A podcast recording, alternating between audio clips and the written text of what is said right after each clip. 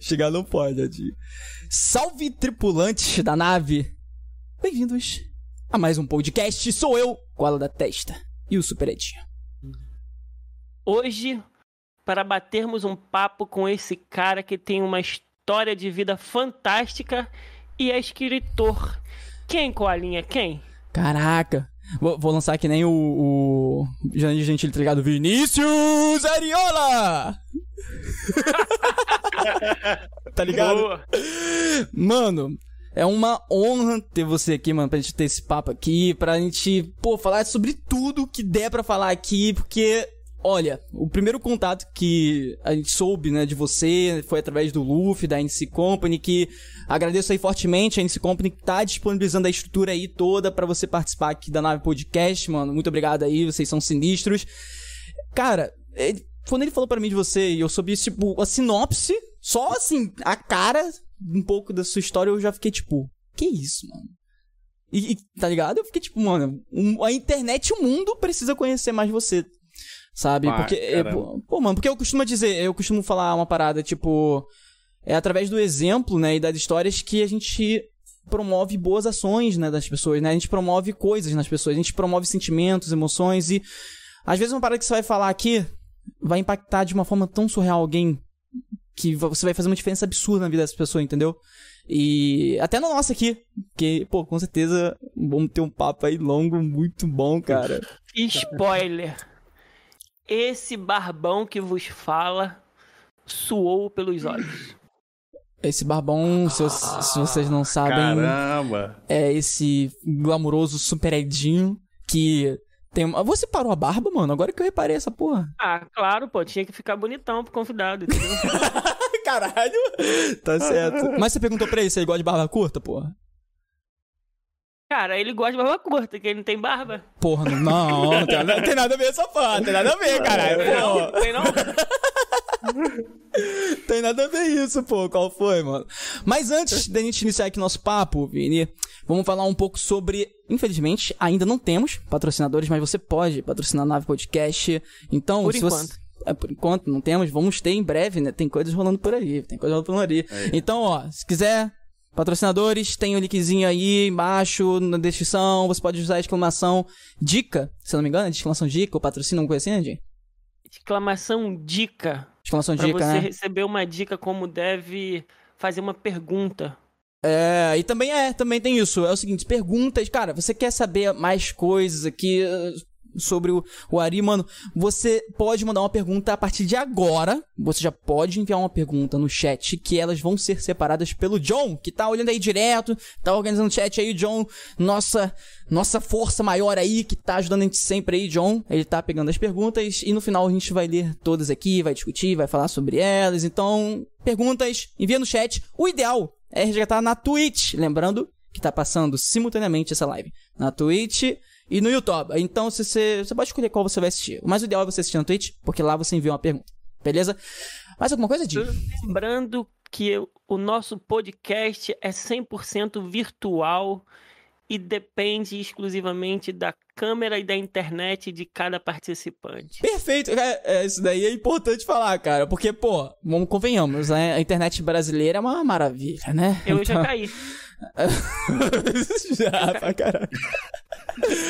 Então a gente depende exclusivamente da estrutura do ambiente de cada um aqui dos envolvidos. Então a qualidade do áudio, da câmera, tudo, tudo, tudo depende exclusivamente da estrutura de cada um e da boa vontade dos operadores de internet. Então se tiver algum probleminha, se cair e não der pra voltar, a gente vai marcar outro dia se o papo não terminou, entendeu? Então fica tranquilo. Lembrando também que vai estar disponível no Spotify, em todas as nossas redes sociais da nave. Usa o comandinho aí, ó, digita exclamação sociais para ter o link de todas as sociais e acompanhar a nave. Entendeu? Não é não, Ed? Venha decolar com a gente? Que não? venha decolar com a gente. Pô, que isso aí, ó. Gostou do Bornoni? Gostou, gostou? Demais, cara. Que Pô, loucura. Sensacional. o Edinho disse que queria começar, mano. Ele, ele falou. ele- o Edinho, cara, eu vou te falar uma parada. O Edinho, eu, eu vou, vou- já vou começar falando pra você. Quando você mandou para mim o livro, eu falei, caralho, eu vou ler essa parada. Mano, é, é tão corrido, a galera aqui da nave tá ligada. Eu não tive tempo, mano. Eu vou, eu vou dormir tipo 4 horas da manhã fazendo as paradas da nave, aí eu não tive tempo de ler. Mas eu falei pra Edinho, Edinho, faz o seguinte, lê Tá ligado? E aí, aí eu dei. Jogou o ó, compromisso do Edinho. É! Que Aí eu, mentiroso.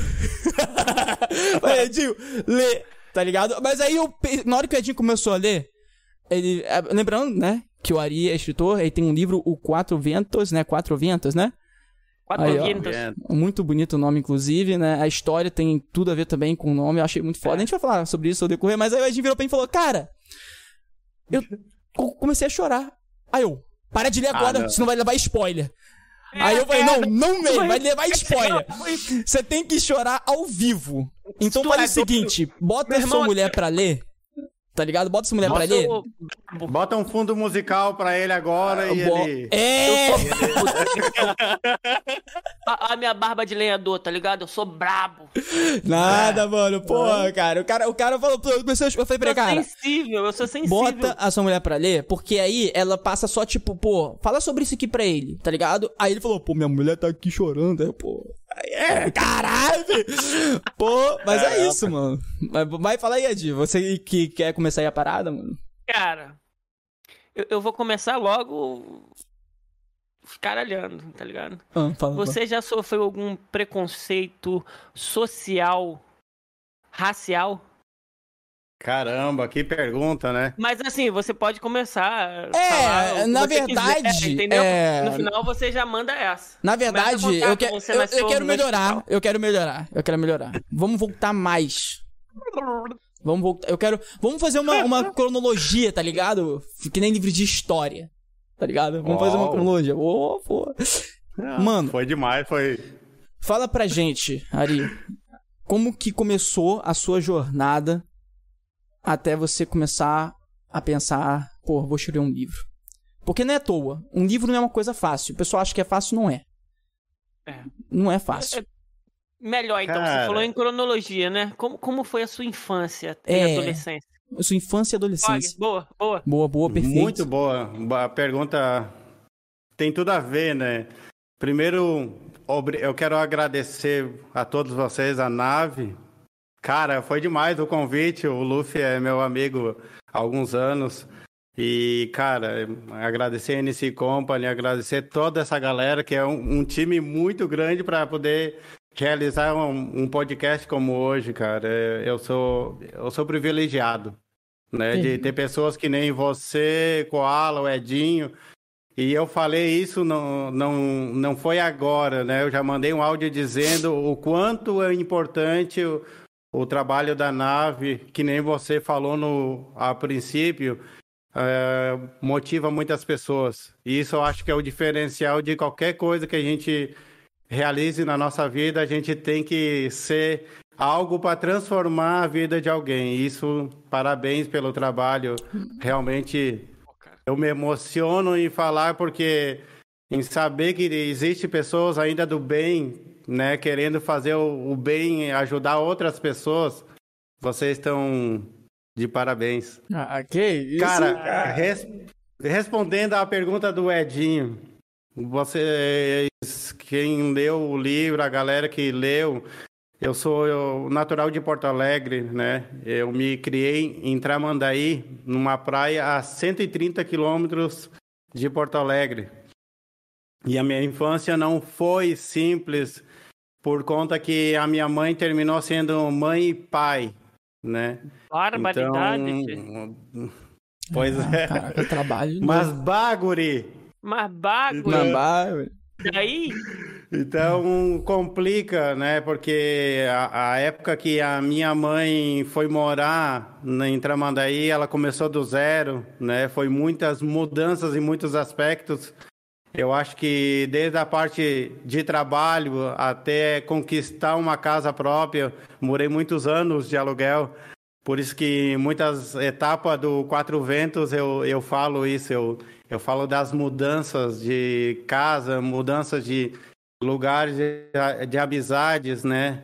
Mas o, o Quatro Ventos, ele mais que me representa, representa muitas pessoas que trabalham no trecho, que nem a gente fala, que trabalha fora das suas casas, faz a, a famosa correria, né? Para trazer Uhum. o pão de cada dia para os filhos aí. Então, acho que o Quatro Ventos nasce através de tudo que eu vivia até agora, né? Muita gente olha que nem você perguntou anteriormente, né? Preconceito, claro. Imagina, eu sou negro, brasileiro, fui morar na Argentina. Ganhar o mundo. Ah, foi horrível. Foi morar na Argentina? Como, é- como é isso aí, mano? Cara, a minha mãe trabalhava Não. num hotel. Oi. Você, você foi morar na adolescência na Argentina? Cara, na, na pré-aborrecência. Caraca! Cara, eu tinha 12 engraçado. anos de idade, cara. Peculiar, Não tinha nem mano. Ah. ainda. Né? Não tinha nem espinha ainda. É, não tinha Eu nem só, só, incom- só incomodava, né, cara? Mas o que que acontece? A, a minha mãe tinha... A minha mãe recebeu um convite de uma... É, é muito louco isso. A minha mãe era camareira num, num hotel lá na cidade de Tramandaí, no litoral, né, no Rio Grande do Sul. E ela, através desse convite, ela fez uma amizade com uma hóspede. e essa hóspede Caraca, que convidou ela... maneiro, cara. Que da hora, mano. Cara, E é muito essa maneiro isso. Essa, aí essa hóspede convidou ela para ir morar na Argentina. Caraca! E, e cara, O nome dessa hóspede? é Doris. Acho Doris! a- as filhas dela podem estar assistindo. Love, bebê. Cara, é Caralho. demais. Demais porque, particularmente para mim, foi do dia para noite acontecer essa mudança. Eu tava Você não tinha muita acostumado- noção, né, assim, na época. Ou já Cara, tinha? As- aos seis, sete anos de idade, a minha mãe falava muitas palavras soltas em espanhol, sabe? E eu não dava muita atenção porque criança não. Aí, com oito anos de idade, a minha mãe fez a primeira viagem para conhecer a cidade. Da- Daqui a pouco eu já falo dessa cidade. E para mim era tudo diferente, é novo, mas eu, como era criança, não, não dei muita atenção. Passou uns três a quatro anos aproximadamente, a minha mãe, a minha mãe disse: "Você já aprendeu a falar espanhol?" Eu digo: "Não, pra quê?" Cara, eu tava no melhor momento da minha vida, porque cara, Já eu morava no namoradinha, namorada, né, cara? já tava E- ali e tal, aí teve que ir pra Argentina, como é que é? Eu, e, e eu mentia que eu queria ser surfista, né, cara? E aí eu, eu caía litoral, tombos. né? E aí, tá ligado, né? Pô, O cara queria dar uma de malandro, ia, matava a aula, pulava o muro da escola pra ir surfar. caraca, fazia isso também, mano. Caraca, mano. Edinho, tu, aí, tu não vai tomar dormir na cama hoje não, hein? Cara, é Ô, melhor. Ô, Edinho, ficar toma, cu- toma cuidado aí, Edinho. Essa parte ela sabe. Aí, ô, ô, ô, Ari, da última vez, Edinho falou umas paradas aqui com o convidado do passado. Do passado. Caramba. E aí, Edinho? Deu ruim? Mano, ela me meteu porrada. Não, mas ela é esperta, o Vini, Vini Malvadeza. É, é, Vin- Vinícius Júnior. Caraca! Vini Malvadeza é o apelido do Vinícius Júnior, jogador brasileiro do Real. Então, é- ela bate com a toalha úmida. Tá ligado? Pra não Pra deixar marca, né? Pra né, não cara? deixar marca. Então. Entendeu? É, eu, eu, eu- eu tive, depois disso, eu tive Caramba. problema de memória. Bateu um- aqui uma coisa que eu esqueci tudo. Porra, o problema de memória tem a ver com a careca também, mano. Tem a ver com a esposa na porta, olhando. Tem a ver... Olhou pro lado. Pô, Ai, caramba. Mas continua, Cara. mano. Fala aí. Ba- Caramba, demais. Olha só, então, a minha mãe termina indo morar nessa cidade, que o nome da cidade é Resistência, na capital de Chaco, né? Caraca. Então, cara, é tudo novo. Tudo horrível. Me tirou da praia pra ir morar num lugar que fazia 35, 40, 45 graus. Nossa, cara. Muda Uma né? maravilha, uma delícia, adoro. Caramba. Você Caralho. saiu do sul, que é frio, né? Lá é litoral, mas é frio. Você tá acostumado É o quê? com, cara. com 20, 17. E foi colocar Cara, 40, até, 45 aí? a- até 7, 5 graus, dependendo. Caralho! Pegou neve no, no lá no sul? Ah, Lá em Tremandaí? Não, a Tramandaí não, acho que é por conta do mar mesmo, né? Que a Tramandaí parece uma ilha, né, cara? Ela tá bem centralizada, assim, num lugar que é tanto água doce como salgado. Mas, cara, é um- foi horrível. É outro ambiente, né, mano? Pra se adaptar, né? Pô, cara. Pô, Eu, eu A tenho um realidade. sonho de morar no sul, mas eu acho que eu não aguentaria o frio, cara. Aqui bate 20 graus, eu boto casaco. Pô, eu gosto pra caraca, mano, de frio. Gosto pra caramba. Aonde vocês moram? Rio. Eu sou. É, a gente é Ah, do Rio. cara. Niterói, praia. Maricá. Aí fica na. Rio 40 mano. graus. Pô, mano, eu vou te falar, cara. É porque, tipo, essa parada de calor, praia é bom pra quem tem a vida. Quem trabalha de 4h50 da manhã a 1 da manhã, despercebido, tá ligado?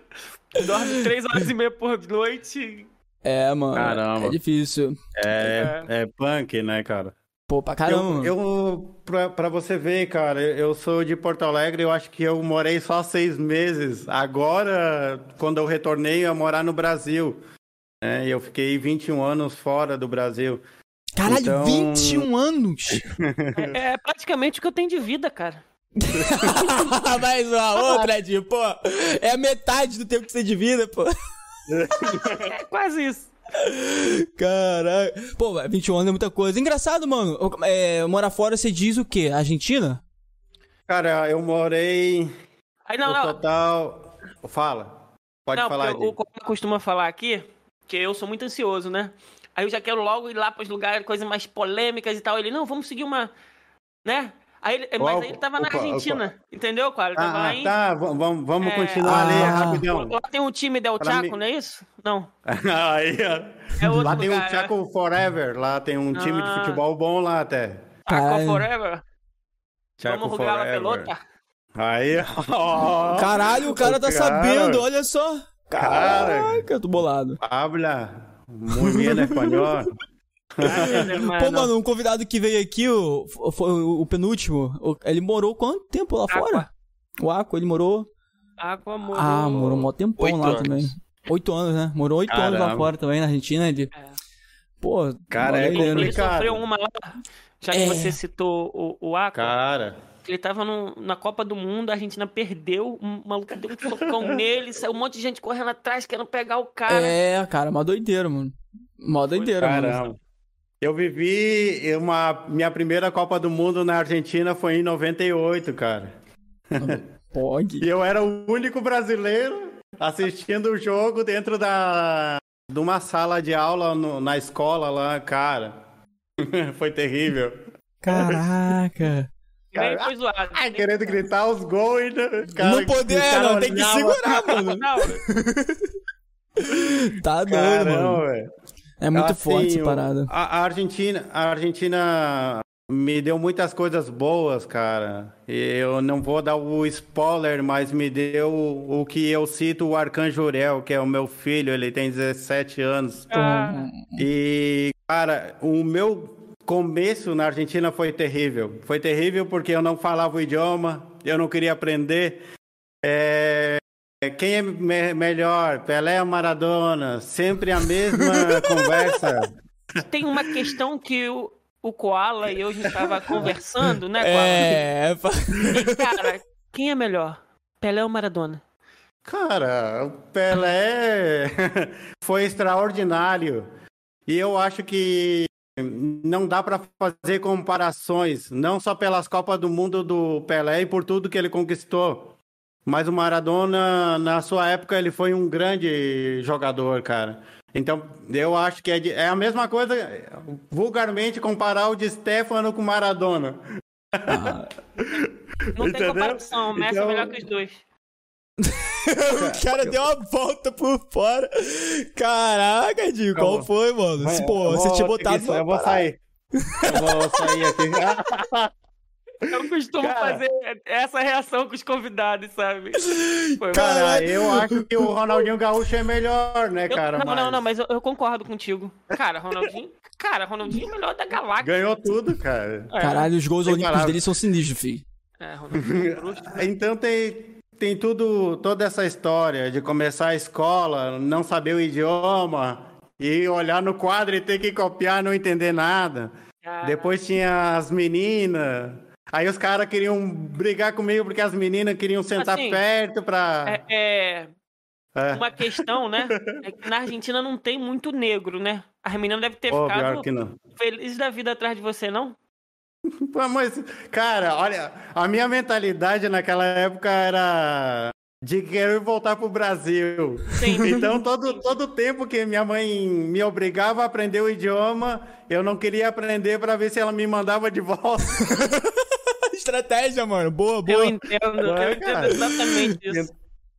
Então, é complicado. É. E, e mal sabia eu que isso mudaria muito a minha vida. Conhecer o idioma, poder me comunicar, terminar o que eles chamam a secundária, né? Que é o segundo grau. Essa, Cara, eu tenho. essa estratégia que você, que você fez Uhum. te levou à revolta? Você ficou revoltado, assim? Ah, Porque, assim, eu, eu fui um adolescente revoltado. Foi pra caralho. tá, no, no- até onde eu posso falar de adolescente revoltado, assim? Eu posso meter o pau mesmo. Ó, fica à vontade, ó, mano. Fica à vontade. Você tá em casa. É, mas tá ao vivo, lembre-se disso, cuidado. tipo assim, não cuidado pra gente, mas vai ficar aí, o É. pessoal tá vendo aí, mano. Não, não afete o psicológico dos convidados, né? Não, mas olha só. Fica à vontade, mano, fica à vontade. Ah, o, o que que acontece, cara? No, aqui- morando aqui no Brasil mesmo, eu já. é, quem lê- eu posso dar alguns spoilers ou não? É, Pode, obri- fica à é vontade. necessário, é, nece- Não. é necessário. Fica à vontade. Fica- Mano, deixa o papo rolar, mano. Não precisa seguir a cronologia da parada que eu falei, não. É, Esquece essa é. porra. Já explodiu, né? É, Vai, é mano. o povo fica curioso, É. vai comprar o livro, entendeu? Mas É, é bom. É. Eu, ia, eu- eu ia até falar, ô, ô, Ari. A galera querendo comprar o seu livro. Só, só, ó, volta depois, tá? Onde que o pessoal compra o seu livro? Cara, a, a NC Company vai começar a disponibilizar o link para compra do, do livro. É, ela está fazendo toda a produção né, do site, onde vai estar disponível o livro. Assim que vou deixar no link aí, a- na descrição, algum link, mas Show qualquer coisa bola. pode falar com o Luffy aí, que o Luffy vai poder ajudar Maravilha, vocês. maravilha. Koala, quando, quando tiver o, o link, a gente vai disponibilizar nas nossas redes Com sociais. né, certeza, Ah. mano. Vai estar em todas as Cara, instituições, mano, do tá podcast. O, o, o Luffy estava falando aqui, realmente a gente vai fazer o lançamento, vamos convidar vocês para participar, obviamente, É, é mas exclusivo é, da é- nave? Exclusivo da é neve? exclusivo, da, ex- exclusivo da nave. Pô. Exclusivo pré-lançamento do livro do Ari Quatro ventos. Quatro Vientos, acá na nave podcast. Caralho, o Edinho se dá muito bem com outras línguas, né? Várias. Ô, meu, o Edinho não é fácil, cara. Cara, vo- vamos tentar voltar à linha de raciocínio lá, porque o Edinho me, me O matou Edinho, ele- lá, ele- cara. não, o Edinho deixa a gente des- destabilizado, né, Eu mano? sou assim, eu sou, Complicado. como dizem aqui, como dizem aqui perto, eu sou descaralhado. Caralho, descaralhado, né? Você não tem caralho? Descaralhado. Eunuco? Cara, deu mole aí, Ed. Deu mole aí, mano. Falou aí, Você, já sabe, é. você sabe que eu não sou eunuco, né, Koala? Você já viu, você sabe. Caralho, o cara não, não perdoa. Ah, Vamos lá, Ari, vamos vamos lá. Ari. Vamos lá. Ed é foda. É, mano. não, foi boa, boa, demais. Cara, é, problemas que eu tive já na adolescência, na aborrecência lá, né? Quando eu morava em Tramandaí, eu Você é bom de, você é bom de na- data, idade? Tipo assim, pô, eu morava lá, eu tinha tal idade, foi no tal, você é ruim assim. Eu sempre falo essa. Mano, eu sei, eu vou ficar conhecido por sempre perguntar essa porra, tá ligado? Porque eu sempre falo, mano. Tipo assim, porque é, é interessante, tá ligado? O pessoal, pô. se pontuar os momentos pra entender, tipo, tá chegando hoje, sacou? Aí eu fico falando isso pra, tipo, ah, sei lá, pode estudar, acho que foi em torno de 2000, sei lá, 2006, sei lá, whatever, tá ligado? Então, aproximadamente em 96 o que eu vou. Eu vou 96. voltar, vou voltar, vou falar em 1990. Né? 90? Ou seja, qu- 90, Copa do, Co- Copa do Mundo. É, cara, a minha, eu falei que a minha mãe trabalhava muito. Uhum, Minha mãe é. tinha dois empregos. E eu terminei ficando muito tempo com o meu irmão, o que é cinco mais velho que, que eu, né? E você só tinha seu E, irmão cara, ou tinha uma- irmã também? Eu, não, eu tenho a minha irmã, só que eu demorei. Cara, é ironia do destino. Eu demorei a conhecer a minha irmã, porque ela morava em outra cidade, ela é a mais velha, ela já era casada, e eu sou o mais novo. Caramba. Então é até loucura isso, mas. Eu conheci minha irmã ano passado e ela tem 54 anos. Caramba. Caralho. Você vê, mano. Essa daí foi forte, não foi? Você vê, mano. Caraca. Caralho, velho. Ai, nem eu, entendo sabia dessa porra. como é que é isso. Caralho. Caramba. É uma sensação E- diferente, você tem uma irmã, né? Assim, é diferente. Cara, eu não vou entrar no mérito da questão agora, mas. em- é que Caraca, Koala ia dar ruim. Ia dar ruim. A Koala falou de data, cara. Quando eu fiz 18 anos, eu conheci o meu pai e ganhei mais cinco irmãos, cara, que eu nem sabia que existia. Caraca, mano. Isso, Não, caralho. cara, era. É, é, é. Cara, eu tô, eu tô assim, tá ligado? Eu tô. Eu tô É, não, a parada vai. Agu- aguenta. é. é, não, é Não, mas depois, para quer. aí, vamos lá, de- vamos voltar lá, vamos, vamos voltar em 1990 lá, O cara. pessoal costuma falar assim, é, às vezes conta alguma coisa de escola, sabe? Às vezes conta alguma coisa marcante. Aconteceu alguma Vamos coisa falar agora. É, é, é, mais especificamente o, nesse momento, tá ligado? Tipo, lá atrás, quando você tava é, entre, nessa transição, tá ligado? Viajando, entendeu? Em no- 1990, entre 1990 e 96 aí, você tava fazendo essa transição de país, né? Tava ainda pensando... Não, ainda não, isso? olha só, eu, eu com 90, eu, eu, queira ou não, com essa cara aqui de. Cara de. Deixa eu ver, 25 anos. De modelo, bonitão. De modelo. Eu fiz 39 anos, agora dia 14 de junho, cara. Parabéns, mano. Parabéns, porra. Sério, Caraca, porra. mano. Pô, parece com 25 mesmo. Ó, valeu, obrigado. Tá Ele quer te comer. Vai, vai, ei, vai rolar a gorjeta aquela. Cara, olha só, em Fala perto do 90, microfone aí, Jim, caralho. o, o- o meu irmão me, cuida, me cuidando, realmente eu era muito pequeno. E naquela, naquela época ainda eu tomava mamadeira. Fui tentar fazer a mamadeira e terminei me queimando. Então tem uma parte no lado direito do meu corpo com uma cicatriz até hoje muito muito severa. Grande? Isso mexeu muito, é, da, Mas mais ou você menos foi fazer mamadeira? até a cintura.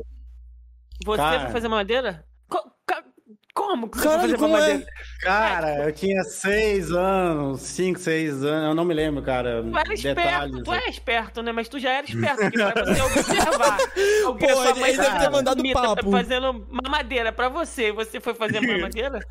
Pô, Cara, é uma das coisas que mais marcou a minha vida. Realmente foi essa etapa, porque eu entrei num momento que eu passei todo dia queimado. Entendi. Quanto a- tempo? Uma- a eu, vida eu- eu a nunca vou pele. esquecer, eu tinha uma camiseta da cor que eu chamo celeste, né? Ela é um azul bem clara, com algumas listras brancas, eu nunca esqueci disso. Quanto tempo você ficou, mano, pra se recuperar dessa parada? Cara, eu demorei muitos anos, porque eu não tirava nem a camiseta, eu não brincava com outras crianças. Caraca, mano. Eu me achava deformado, literalmente, que as Inferior. pessoas poderiam, poderiam falar alguma coisa, eu não sabia como lidar com aquilo. Eu- Cara, a época do dia que eu me queimei foi terrível, porque eu passei o dia inteiro queimado. E eu me lembro que a gente ia, a gente ia brincar na casa de, um- de uma senhora e tinha os filhos dela. E eu tava com, com um semblante muito triste. E a mulher veio e me perguntou o porquê. Porque eu sempre tava Caralho, correndo. aí jogando. você vê que o cara é escritor quando ele usa o termo semblante, viado. Sei nem o que é isso, mano. Aí eu, caralho, eu tô aqui buscando o seu semblante. Caralho. É isso. Bolei, bolei. Aí. Então você ficou, Ele- pô, isso daí foi, você falou que foi seis anos. Tu disse que ficou vários anos, então foi. Você não tem, tipo, uma noção, assim, mais ou menos quando você começou a se. Pô, mano, eu tenho que, pô, ficar normal, cara. Eu vou ficar com isso pra sempre, eu não posso ficar assim pra sempre, tá ligado? Cara, eu fiquei, eu acho, uma base uns. Pra começar a tentar querer tirar até uma camiseta pra entrar no mar, pra brincar. A minha irmã veio visitar a nossa casa, passar as férias de verão. E ela terminou fazendo eu tirar a, a camiseta e eu tava com muitas cascas ainda da, né, da ferida. E porque demorou não sei quanto tempo. Eu não vou te dizer que foi um ano, porque eu acho que foi muito mais até o meu corpo ficar com a pele de novo. Então, é, cara, foi terrível. Porque eu fui me meter dentro d'água, água salgada, cara. Caraca. não desejo ser ninguém essa surfista, mas sensação. depois você quis ser surfista, então você superou. Ah, né? Foi, demorou, né? Calma aí, tu. Aí, na moral, a gente falou brincando, falou brincando, mas é sério? Você queria ser surfista? Ah, cara.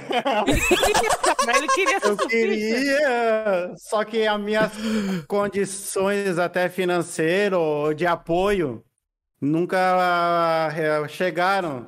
Tipo, não é o, eu, digo, por exemplo, meu, fi, meu filho tá finalizando um livro lá dele. E aí eu- Caralho! Eu, eu, eu posso detonar com ele e dizer, pô, tu não, não vai dar certo. Então, a minha vida, desde criança, eu nunca escutei algo positivo. Eu ia conseguir chegar em Nasceu- algum lugar. entendeu? Nasceu pobre, tem que morrer pobre. E, Tá É, ligado? esse, esse É ditado, aquela né? passado que E- aquele pensamento, tá ligado? mas aí entra muita coisa em discussão, sabe por quê? É aí, tipo, a educação que os nossos pais tiveram, a educação que eles vão nos passar e o que a gente vai ensinar para nossa geração. É. É. Então, Eu, eu, eu, meus pais estudaram até a quarta série, mano. Tá ligado? Fala perto do é. microfone, Ed. Ari? Ari? Melhorou. Não, Ari, ele tava assim, ó. É que ele tá te ouvindo, mano. Ele tá te ouvindo, tá te ouvindo. Tá ligado? Caraca. Pô, Ari, te falar, mano. Superação pra caramba, cara. Quando eu, eu tenho certeza que foi o momento mais sinistro da sua vida foi quando você conseguiu voltar a se ver como. Pô, você. Você a gente sempre é, tá ligado? Tipo assim, essa parada. É porque tem uma. Tem uma coisa que eu lembrei agora, mas minha mente é surreal, tá ligado? Relaxa, eu fico viajando e voltando, vem um monte de coisa, tá ligado? Eu fico pensando em eu falar. Tem um, um canal no YouTube de um americano. O cara, ele. Ele só. O que, que ele faz? Ele só é, mostra a realidade de pessoas que têm vidas, assim, muito peculiares. Exemplo. Teve um. um- cara, é parada tipo, é surreal. Um garoto lá que. é, na verdade, é um jovem. Que ele teve 98% do corpo queimado. Mano, ele é tão deformado, mas tão deformado que não parece uma pessoa. Mas ele é uma pessoa e ele conversa com ele de boa. Tá ligado? Então, tipo, é aquela, é aquela parada. A nossa essência, mano. É, é- não é, é- Porque tem aquela parada. As pessoas normalmente veem a gente por fora. Sabe? A É. essência não é essa, mano. In- inclusive, é muito bom. Depois, se quiser, eu te mando o link pra você ver do canal. é Muito bom. É Beleza. legendado, né? É legendado o diálogo. Aí o cara falando com o moleque. é, e uma, uma pessoa completamente normal, sana, querendo trabalhar, querendo, entendeu? E ele falando sobre os desafios e questão de visual, que as pessoas têm muito, obviamente, preconceito, né? É. Aquela parada toda. E tipo, cara, você falan- falando isso me lembra um pouco desse sentimento de que, tipo, Pra qualquer pessoa no mundo, eu, eu vou até, na verdade, eu vou até falar pra você, você que já passou por isso, tá aqui com a gente conversando, mano. Qual, qual seria a melhor palavra que você poderia dar pras pessoas que acham que, tipo assim, que, que fazem com que o seu visual interfira no seu dia a dia, entendeu? Qual o melhor ditado, a melhor frase, o melhor texto pode passar pra essas pessoas para elas entenderem que elas não precisam ficar assim, tá ligado? Porque você passou por isso. Então você sabe a melhor forma de passar isso pras pessoas. Se alguém estiver vendo isso agora, essa pessoa vai entender o que você tá falando, saca? Cara, basicamente o difícil é conviver dia a dia, que é que nem eu falei, para mim era uma deformidade, eu tinha eu me achava muito inferior, né? Só que a gente se dá conta que isso não não não não, não faz o caráter da pessoa, não faz a pessoa. A superação vem realmente você saber o que quer e aonde quer chegar, independentemente de estado é, social, se é pobre, se é rico, isso não é indiferente. Então, meu pensamento sempre é muito louco. Eu tinha sete anos de idade, eu dizia para minha mãe, eu vou trabalhar até os 40 e não vou trabalhar mais. Porque eu, eu pensava que nessa idade a minha vida estaria solucionada. Então, nunca deixei de correr atrás do que eu queria. Né? Depois que eu consegui ter uma consciência de dizer, não, agora eu posso tomar minhas decisões. Apesar que muitas delas eu fiz muita coisa errada, né? Mas Experiência, experiência eu acho que isso faz a diferença. A pessoa. Eu vou criar. O, o exemplo, o Quatro Ventos, quando eu comecei a escrever ele, eu fui ser muito idiota e contar meu sonho para quem não sonha. Então a dica Cara. fica: não conta teus sonhos a, a pessoas que não sonham. Porque muita gente vai querer te opacar teu sonho. Por quê? Porque ela não tem coragem de fazer. Ela não tem coragem de meter a cara e sair e buscar o que ela quer realmente.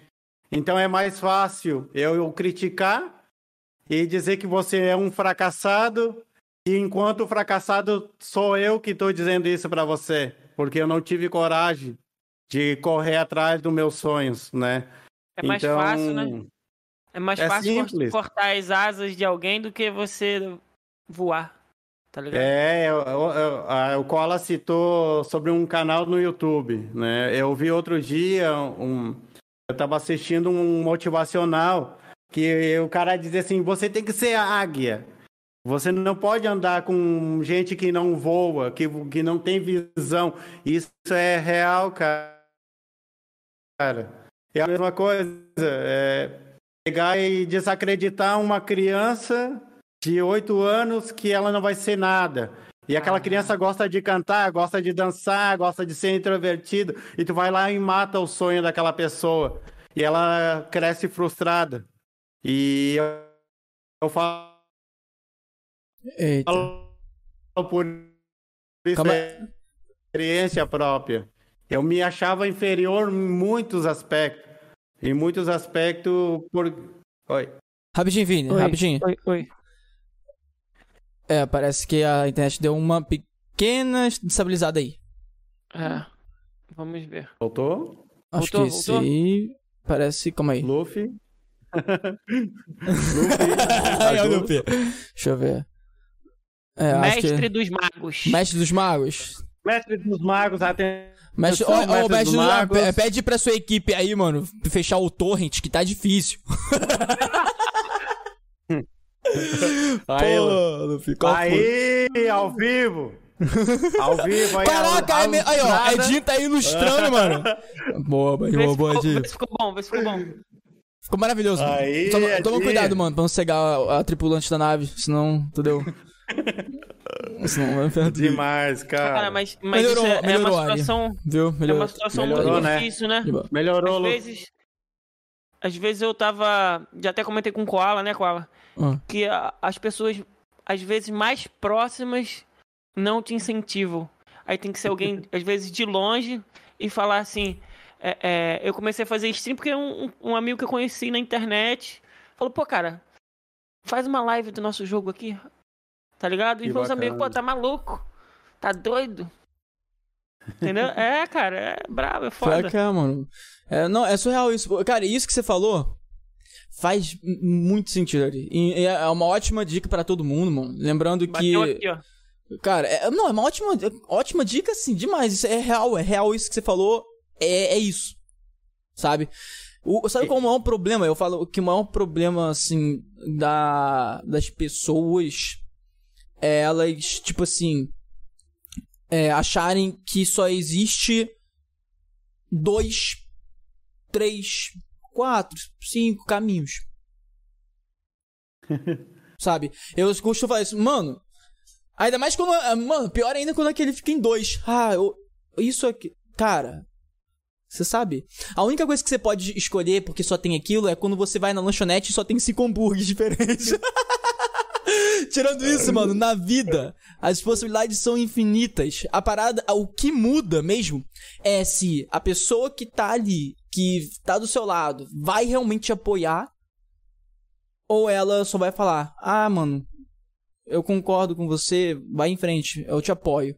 Sabe? Sabe? Uhum. Então, tipo, tem muito, muito, muito. Nossa, tem. Eu, mano, isso daí já é um spoiler de uma outra parada aí, esquece. Mas, cara. Não, mas é incrível, cara. É, é que nem eu falei, eu tava falando lá de 1996, que eu tive a minha primeira namoradinha lá. Isso me ajudou muito. Ela cortou essa inferioridade. Porque para mim ela tava num patamar social muito melhor que o meu, né? Porque a, a, a, mãe dela era, a mãe dela era professora, o pai era dentista e eu era filho de uma camareira de um hotel. Então muita gente olhava, pô, tu vai sair com esse cara aí, esse cara nada a ver. Pô, mas. E, mas, é cara, é tudo, né? Não, é. mas. Mas aí isso me ajudou muito, cara. Eu fiquei um, um ano, um ano, eu nem contei, mas um ano. Namorou um ano com ela? E duas semanas até a fatalidade acontecer na frente da nossa escola. Um cara bêbado, né, atropelou ela e ela morreu ali em alguns minutos. E o mais forte para mim é a gente tinha uma amiga em comum e essa amiga sabia que ela tinha sofrido um acidente, ela foi me buscar na sala de aula. Caralho, mano. E. Pô, é foda. é. Foda, mano. Aí, dá licença, instantinho. Vai lá pegar isso aí, mano. Vai lá pegar isso aí. Ah, Pô, mano, é foda. É, Cara, é, essas é, paradas que acontecem na vida é muito, e... é muito surreal, mano. Tipo assim. É, eu costumo dizer que, tipo, quando, quando a gente tem é, um, por exemplo, você, você, é você se tornou uma pessoa assim, hoje você é uma pessoa assim. Você é uma pessoa que passou por várias coisas e você já sabe que nada é por acaso. É verdade. Tudo tem Cara... um propósito na vida. E, tipo, o mais sinistro é, é, que, tipo, é aquela parada, mano. Tipo, a vida é muito complexa. É, é, isso, mano, tem uma ligação com a parada que eu falei, de que as pessoas têm. O, o erro da humanidade é achar as pessoas, né? É achar que só existem dois, três ou quatro, cinco caminhos. Na verdade, o que elas estão fazendo é cortando caminhos que, na mente delas, são impossíveis, mas só são impossíveis porque não tem outras pessoas que pensam diferente. Entendeu? Então, tipo. Verdade. É, é, é a mesma sequência, tá ligado? Então, tipo, nada na vida é uma coisa que. É, é sabe? A gente sempre segue uma parada e, tipo, tudo na vida tem um propósito, mano. Eu, eu, eu, acredito pra caralho nisso, sabe? Fatalidades, mano, fatalidade é uma parada, tipo, essas parada que acontece do nada, sabe? Quando alguém próximo da gente parte ou quando acontece uma parada mais assim. Mano, é. É aquilo. Tem que ser forte, tá ligado? Sempre, né? Mas a gente tem que também. É porque tem. Eu costumo falar que a vida é que nem um, um, um RPG. Para quem não sabe, né? O Ari não deve saber muito. Você sabe o que é um RPG, né? A vida, mano, a vida é que nem um RPG. Quando você tá no início, você. As coisas que acontecem para você são novas e, e, os sentimentos são novos e. Aí você começa a passar por aquilo várias vezes. E aí você começa a entender que aquilo ali não é só aquilo, aquilo tem um propósito muito maior, tá ligado? Que Entendeu? Então por isso que é por isso que é sempre bom, mano, a gente promover o amor ao próximo, tá ligado? Promover sentimentos bons, porque é, é isso que vai ficar, tá ligado? Sempre. Então, Verdade. eu penso pra caraca nisso, mano.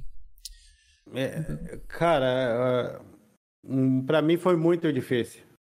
É, Sair, eu, cara, eu tenho essa cena gravada até agora uhum. na minha mente de sair hum, quase 500 metros da onde eu estava até onde ela se encontrava, olhar o corpo no chão e tu saber que aquilo está acontecendo, que não é um pesadelo. Yeah. E, e, cara, é sinistro. O- o- eu me lembro de cada aluno que estava em volta do carro para o cara não fugir. É, cara, cena muito, muito difícil. Você tinha muito quantos anos difícil. nessa época? Eu tava com quase 14 anos de idade. 13 para Caraca. 14. É a primeira namorada, né, cara? É, cara. Então, foi muito complicado, muito, muito. É porque eu tive com ela uma esperança de hum, demonstrar para mim mesmo que eu era uma pessoa boa, que eu podia melhorar, que eu não era inferior a outras pessoas. E Você tinha baixa não- estima, né? Ela, ela te ajudou nisso. Entendeu? Totalmente, né, cara? Então, é, é assim, tem muitas coisas que quando eu, eu, eu fiquei morando em Tramandaí um tempo ainda antes de ir embora com a minha mãe e, cara, muito difícil, porque, cara, eu, eu, caí, eu caí nas drogas, eu fiz muita coisa difícil. É que Mas foi por, porque, por essa questão? essa questão foi a que me levou primeiro, né? E, e eu me lembro, cara, que eu sei que é- parece ser mal falar o que eu vou falar, mas é quando eu cheguei em casa para falar que ela tinha morrido, eu me lembro que a pessoa que eu mais tinha de espelho na minha família, eu dizia, pô, agora ela vai me consolar, vai me abraçar, vai vai estar comigo. Ela disse, pô, que pena. Sinto muito. E saiu, virou as costas. Cara, foi a- a- literalmente. Eu não posso falar aquela palavra com M, mas foi. É foda. Porque tu. Tu. ah, infelizmente, o ser humano às vezes tem uma admiração uma pessoa e aquela pessoa termina te desfraudando, te, te deixa de lado. E aí o teu ídolo cai. Então é melhor não ter ídolos. é melhor você confiar em você. Por mais no fundo não do poço que né? Quando você, Você confia em não- você, você não, não se decepciona. decepciona com você mesmo. Exato. Aí você não precisa apontar terceiros, né? Exato, É. mano. Torne-se o seu próprio ídolo, mano. Torne-se o é exemplo diferencial. bom para os próximos. Entendeu? Caraca. Porque, mano, é isso que fica, cara. É isso que fica, mano. Tipo assim, mano, nada. Mano, esse papo é o que vai ficar. Sabe? Essa troca de emoções, sentimentos, de história e de superação. É isso que fica, cara. Entendeu? É só essas paradas assim, cara. Entende? Então, tipo, é- é- essa é a maior. É, maior exemplo, assim, que você passou de que realmente, cara, você não. É, o ideal é você não ter ídolos, é você ser Vo- Você pode. Eu tenho uma visão assim. Você pode apontar e falar. Você melhor. Mas você virar e falar você igual. Tá errado. Não dá certo. Tá Você tem, errado. você tem, vai ter a sua história, né? Você se espelha em alguém. Por exemplo, Isso. o Ronaldinho Gaúcho joga pra caramba. Eu também quero jogar naquele nível. Eu, eu, eu ia fazer uma. ele. Eu ia fazer uma referência, tá ligado?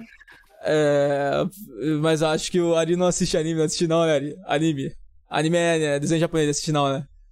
Pô, que- os desenhos, mano, os desenhos japoneses, cara, tem uma parada muito surreal. O desenho, desenho É. japonês, vou te falar uma parada. O desenho da- japonês conquista as pessoas porque ele tem pegadas adultas. Tipo assim, no sentido de.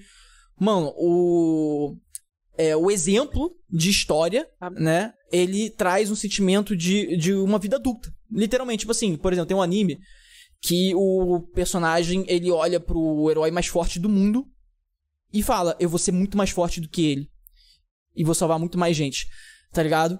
E aí, esse, pô, é, cara, é muito surreal. E, e essa parada, ent- entende? Então, tipo, é isso, cara. Essa é a parada. Você tem que ser sempre melhor. Você não pode se espelhar, você não pode parar ali. Né? E tem que tomar cuidado pra não subir o ego também. Porque tem muita pessoa que aponta você melhor e, fi- e se acha pra caralho, e fica, né? É, nossa, com essas pessoas assim é muito ruim, cara. Nossa senhora. Você conhece alguém assim, Ari? Uma pessoa que tem um ego altíssimo assim? Já conheceu? Tem conhecido Ah, vários cara. durante a vida, né? tem tem alguma história e- com alguém assim? E, eu- e graças a um cara idiota desse,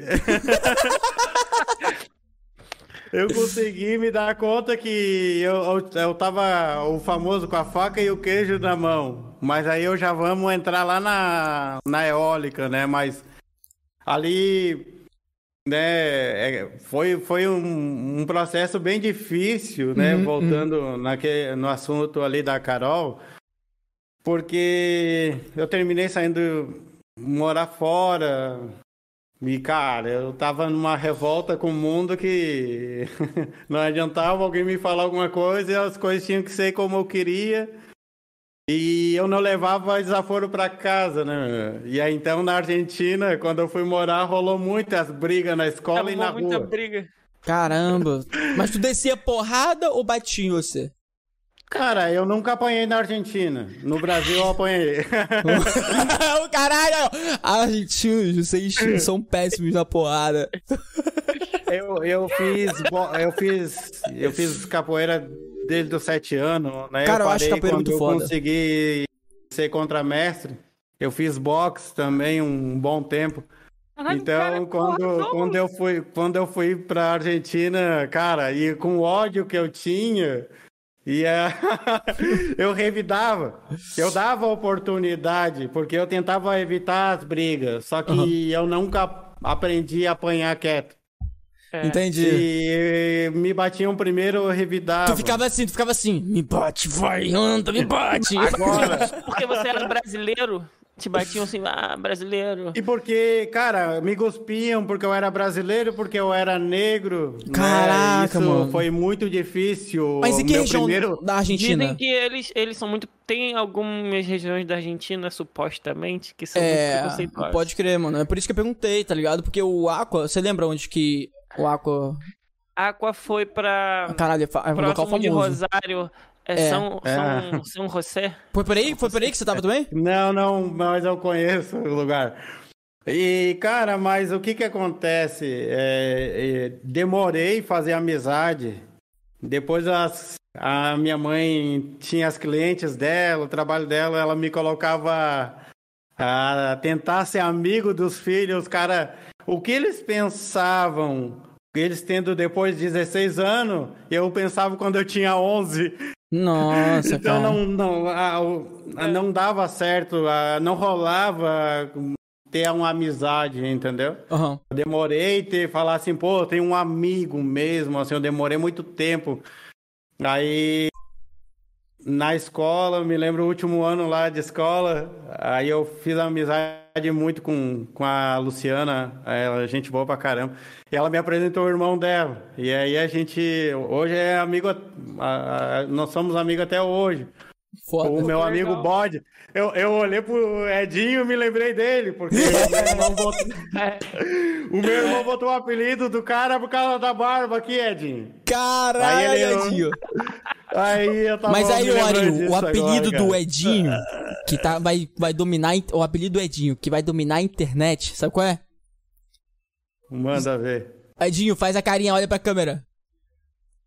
Baiacu fofinho.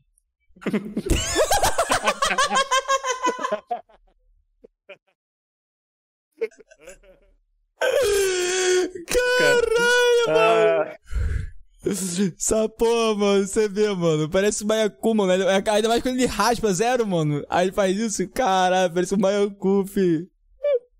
Tá ligado? De cabeça pra baixo, assim, tá ligado? Com a barriguinha lisinha, tá ligado?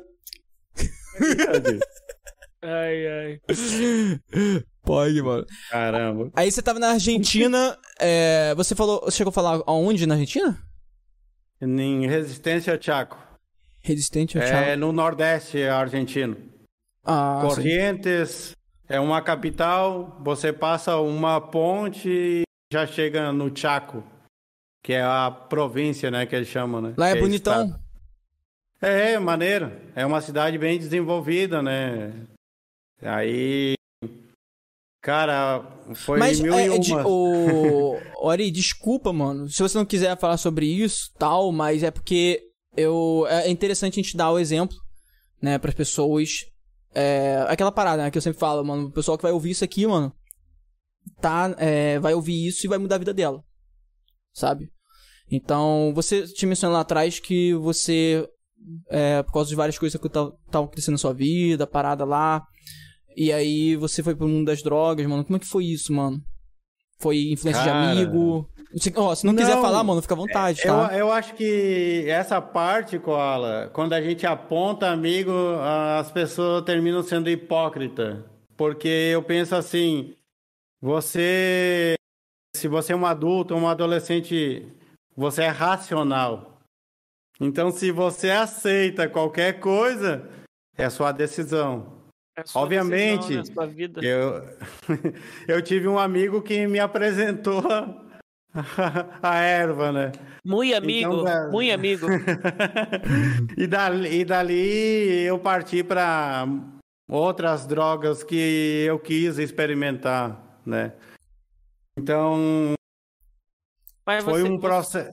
É, pode fa falar. Você acha que a sua baixa estima junto com o que aconteceu com a Carol, te jogou direto nas drogas? Cara, foi Porque você, muitas você, coisas. Você não teve um amparo assim de. Sabe, Cara, minha mãe terminou coisa... sendo minha mãe e meu pai. A minha mãe, em pouco tempo, estava no Brasil com, comigo. Infelizmente, ela tinha que trabalhar. Ela tinha a que trabalhar ela... para sustentar a casa, né? Então, cara, Foi terrível, porque muitas vezes minha mãe viajava, viajava para fora do país. Quando vinha, eu já estava com outra mentalidade. Às vezes estava com uma mentalidade boa, só piorava. Entendeu? Eu via muitos maus exemplos dentro, dentro da minha casa. Entendi. Então isso influencia muita coisa. É... Mas eu seria hipócrita em dizer que é culpa de tal Já pessoa. Ouvi. Não, não, é, é, acho não, que isso não, não é assim. E eu, eu demorei muito de querer parar de usar droga. demorei um bom tempo. Então, mas, mas, mas foi, foi nível profundo, tipo, você precisou fazer alguma parada de reabilitação, coisa? Não, né? Isso aí que tá. Na época que. Eu ia falar isso mais pra frente, mas em, em, na época que eu decidi mesmo parar com tudo, é, muita gente que já usava comigo muito tempo e dizia, pô, você não vai conseguir porque é, você vai entrar num processo muito difícil. Aí eu fui procurar na internet o que, que eu poderia fazer para amenizar a ansiedade. A, aquela vontade de até de fumar ou entre outras coisas que não quero falar agora. Muito bem, muito bem. Tá, mas em, em, em si, é, é, não fui para reabilitação. Eu decidi olhar para o meu filho. Eu, por isso que eu falei, eu ia falar disso mais na frente. O meu filho nasceu com hidrocefalia e mielomelingocelo. É uma doença em uma só criança. Cara, horrível. Como que é Como que é? Água, é água. É, é, entrou é... água na hora que nasceu no parto? É isso não? Cara, tem uma parada que com o tempo você vai terminando, né, procurar se informar. Eu, eu li muito a respeito. Perguntei a muitos médicos, amigos, conhecidos que, que eram neurologistas e eles falaram que muita gente culpa o ácido fólico, que a mulher se não toma, hum, a criança não se desenvolve bem com algumas vitaminas.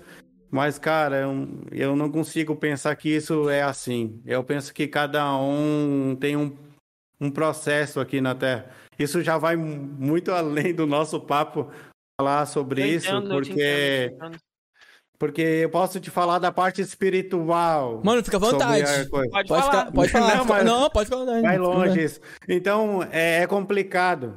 Então, quando eu vi o meu filho, quando o, meu, o Uriel nasceu, e de, que de fato eu não estava preparado, eu acho, para ser pai, até porque ainda estava nas drogas, estava fazendo muita coisa errada, né? E tava no momento que eu não tinha dinheiro para dizer assim, pô, foi um filho planejado, eu vou fazer isso, tá? Não, não foi desse jeito. Só pra Tu olhou pro pontuar. seu, pro seu filho e falou assim: Cara, eu vou precisar ser pai. E, e aí, é, uma coisa que acontece comigo é assim: se você fala que eu não consigo fazer uma coisa, meu irmão, eu vou te provar que eu vou ser o melhor naquela coisa. Tá ligado? É e foi isso contigo, né? O cara falou assim: você, você não vai conseguir sair das drogas. Você saiu sozinho, sem, sem reabilitação. Você. Conta pra gente. Não, É, cara, não, eu me é, meti só pra muito pontuar. problema. É, Se fala você aí, quiser, mano, falar É, os problemas, você- pode ficar à vontade pra falar. É aquela parada, lembrando, se você sentir à vontade. Porque, mano, tipo assim, vamos supor que esse, que esse corte aqui vá pra alguém que tá passando por isso. O exemplo que você dá e a pessoa se identificar, ela vai ver o vídeo até o final e você vai provavelmente ajudar ela de alguma forma. Então fica à vontade, você pode falar ou não. Entendeu? Mas não se sinta, tipo, ah, eu acho que não vai ajudar. Não, vai ajudar sim, mano. Entendeu? vai. Com certeza vai ajudar, sacou? Então, se você quiser falar algum momento, pô, passei por uma dificuldade aqui nesse momento, e aí aconteceu isso, e aí. E fala também mais ou menos, tipo, a idade, assim, pro pessoal situar, porque a galera acha que. Porque, pô, você falou, foi com que idade, cara? 15 anos? Foi, né? Por aí? 14 pra 15. 14 pra 15. Então, pô, mano, tem gente que acha, tá ligado? Tem- Pior que tem, tá? Que as pessoas ah, só, só entram no mundo das drogas quando tá mais velho e tal. Não é assim, tá ligado? Tem é gente pior que, que, acha é. que não vicia. Tem gente que acha que não vicia, Não, não vicia, saca?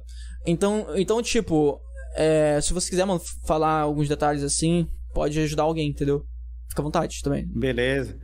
Cara, a, o que nem eu tava falando, as drogas terminaram me metendo em muito problema. Por mais que eu me, eu me considerava um usuário passivo, que eu comprava minha droga pra mim usar e, e terminou.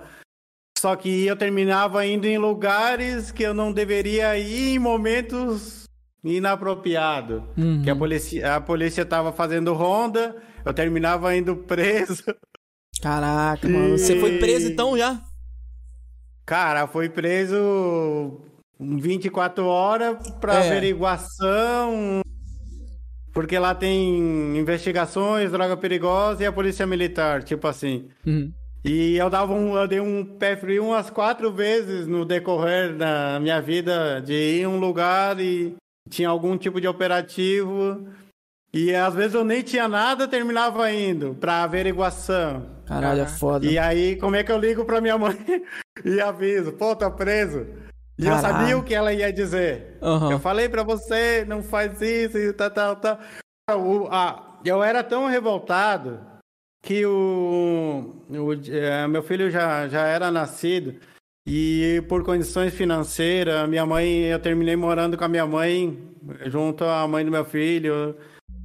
E cara, o dia que a minha mãe me viu, minha mãe sabia, mas o dia que a minha mãe me viu fumando um baseado, cara, é, o mundo bateu? dela termi- terminou. Ela te bateu, Mundo. pegou na orelha assim, puxou, moleque, eu não te ensinei isso. Cara, Ela só entrou em um ela sil- ela só entrou em silêncio profundo com uma cara de, de acabou o mundo, né? decepção total. Aham. A- a- Aí, entrou em choque, né? Aí, eu não tinha argum- o que argumentar, porque eu tava errado. Eu me lembro que ela só falou, é esse o exemplo que tu vai ensinar para o teu filho? Olha o quanto ele tá lutando pra estar vivo. E tu tá te matando. cara, Deu? ela, Acabou ela comigo. sabia o que falar na hora certa, né, cara? A ferida, né, Mexia- cara? Mexia contigo.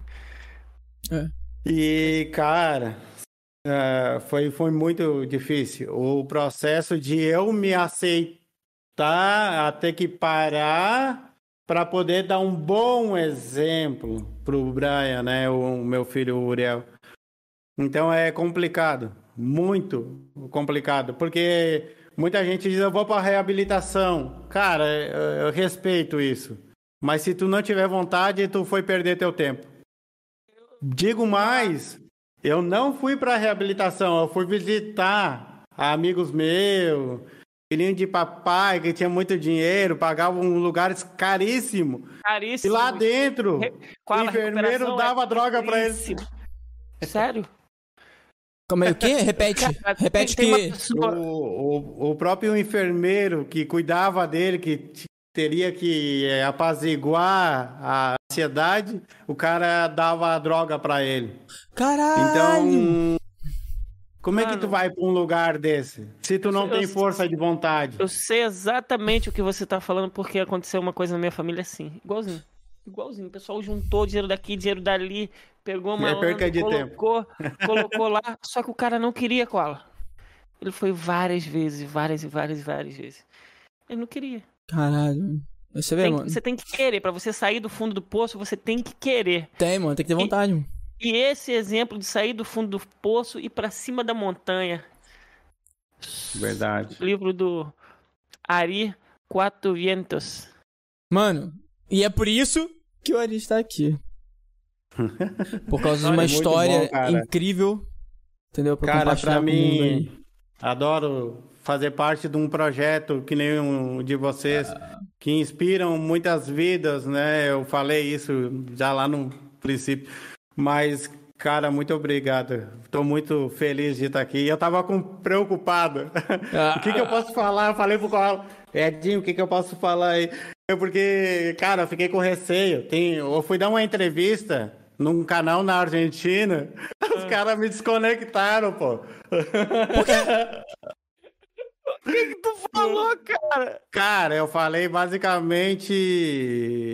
Eu acho que foi umas partes que doeu neles, é que falar do centro de reabilitações, de vez reabilitar, piora, sabe? Aí, Mano, eu, eu, eu vou- eu vou, eu você vou não te pode falar, falar. mano. É, Fica, é, vo- é. Pode criticar, fica à vontade aqui, mano. Porque é, é, é aquela parada, mano. Ninguém sabe melhor do que, que quem já passou por isso, tá ligado? Então, tipo, você já passou, você viu. Mano, eu, eu, fico, eu, fico, eu fico assim, tem uma parada que me deixa bolado. Tem uma parada que me deixa bolado. Tipo assim, eu, eu respeito quem tem essa mentalidade, mas eu fico bolado, cara. Da pessoa, tipo, vou te dar um exemplo. Vou fazer um exemplo aqui aleatório, sem não tem a ver com ninguém. Um engenheiro civil começa, é, tipo assim, o cara estuda, trabalha o dia, todos os dias com engenharia civil, o trabalho dele é engenharia civil, tal, tal, e aí alguém chega é, e aí ele vai dar uma, uma opinião como se fosse um cirurgião que trabalha há 20 anos. Mano, na boa mesmo. Fica quieto, tá ligado, mano? Pô, fica quieto, mano. Porra, é, é que nem, tá ligado? Mano, você só vai saber se você for lá. E, eu, eu costumo falar isso fortemente e eu, eu vivo respirando isso. Então, tipo, quando alguém vai falar sobre qualquer coisa comigo, tá ligado? Até mesmo política. Mano, eu não estudei. Eu realmente não estudei, não, não- eu, eu, vou, eu não estudei, cara. Eu, eu não, eu, não, eu não sei o que, que é isso, sei- como que eu vou saber isso eu não sei o que. eu, Mano, não tem como conversar com você porque eu não sei. Você tá conversando com alguém que não sabe. E, e tá ligado? Eu falo real mesmo. E a pessoa sabe? Claro que não, ela só tá falando, tá ligado? Ela fala como se fosse a verdade, mas, mas ela não sabe de nada também. E eu não vou nem discutir, tá ligado? Então, tipo, é, eu, eu, eu, eu sou daquele tipo de princípio. Pra mim, é, você só sabe a parada quando tu viveu aquilo, venceu aquilo, né? Ou passa por aquilo, ou trabalha com aquilo, tá ligado? Pô, mano, porque, tipo, quem vira de fora, nunca foi, nunca passou por isso, né? Vira e fala, ah, é assim que funciona e etc e. Pô, tá, tá bom, beleza. Entendeu? Eu, eu acho- não concordo e nem discordo de você, mas eu acho que você tá certo. Caralho. Caralho. Foi demais. Foi. Pô, aí, ó. A nave decolou mesmo, cara. Decolou aí, já. Você que quer Ih, saber blá. Ah, ah, entendi, tô traduzindo. Ah, já é, já é. Aí, ó, tripulantes da nave, só pra apontar. Ori, sem olhar a hora, não vale. Quanto tempo você acha que já, já tá aqui conversando, batendo papo? Uns 40 Dez minutos, minutos. eu acho. Ah, é? 40? Entendi. Uma hora e 13. Cara, É, fi, boa, fi. você aí, tripulante da nave que caiu aqui de paraquedas, não esquece, tá? Se você não tá seguindo, segue aí a gente, clica aí pra seguir, se inscrever no canal, ativar o sininho, aquela parada toda. Exclamação dica, digita exclamação dica no chat que vai aparecer várias informações aí importantes pra você, se quiser enviar uma mensagem, uma pergunta, qualquer coisa que a gente vai ler no finalzinho dessa live aqui e vamos discutir aqui com a Ari, vamos falar as paradas. Então, ó, agora, eu vou, eu vou reforçar a parada. Agora, agora, você que só tá ouvindo, você que só abre agora a live e manda uma pergunta no chat. Manda uma pergunta, tá bom? Vou repetir. Manda uma pergunta. Mano, você pode perguntar qualquer coisa, tá? Mas quando a gente chegar na hora, que a gente vai dar um pausazinho pra gente tirar água do joelho e cortar o rabo do macaco. Mano, eu adorei esse, esse, esse, essa, essa frase do Aqua, viado.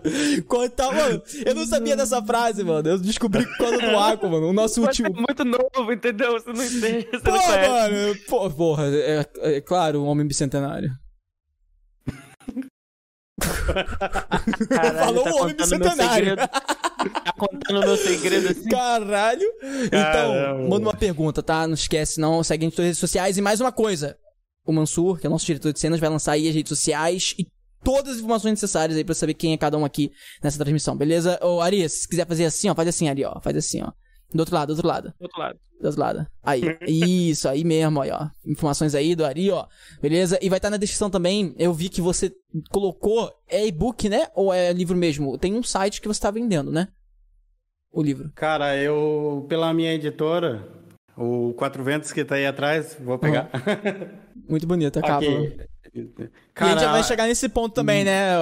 Aí, falar sobre cenário- isso. Modesta Tá parte, tirando ah, onda, é, hein? Pô, Tá tirando onda com esse cenário, hein? Pô, o cenário Cara, dele tá sendo demais. né? De Incrível. parabéns. Eu cheguei aqui, eu.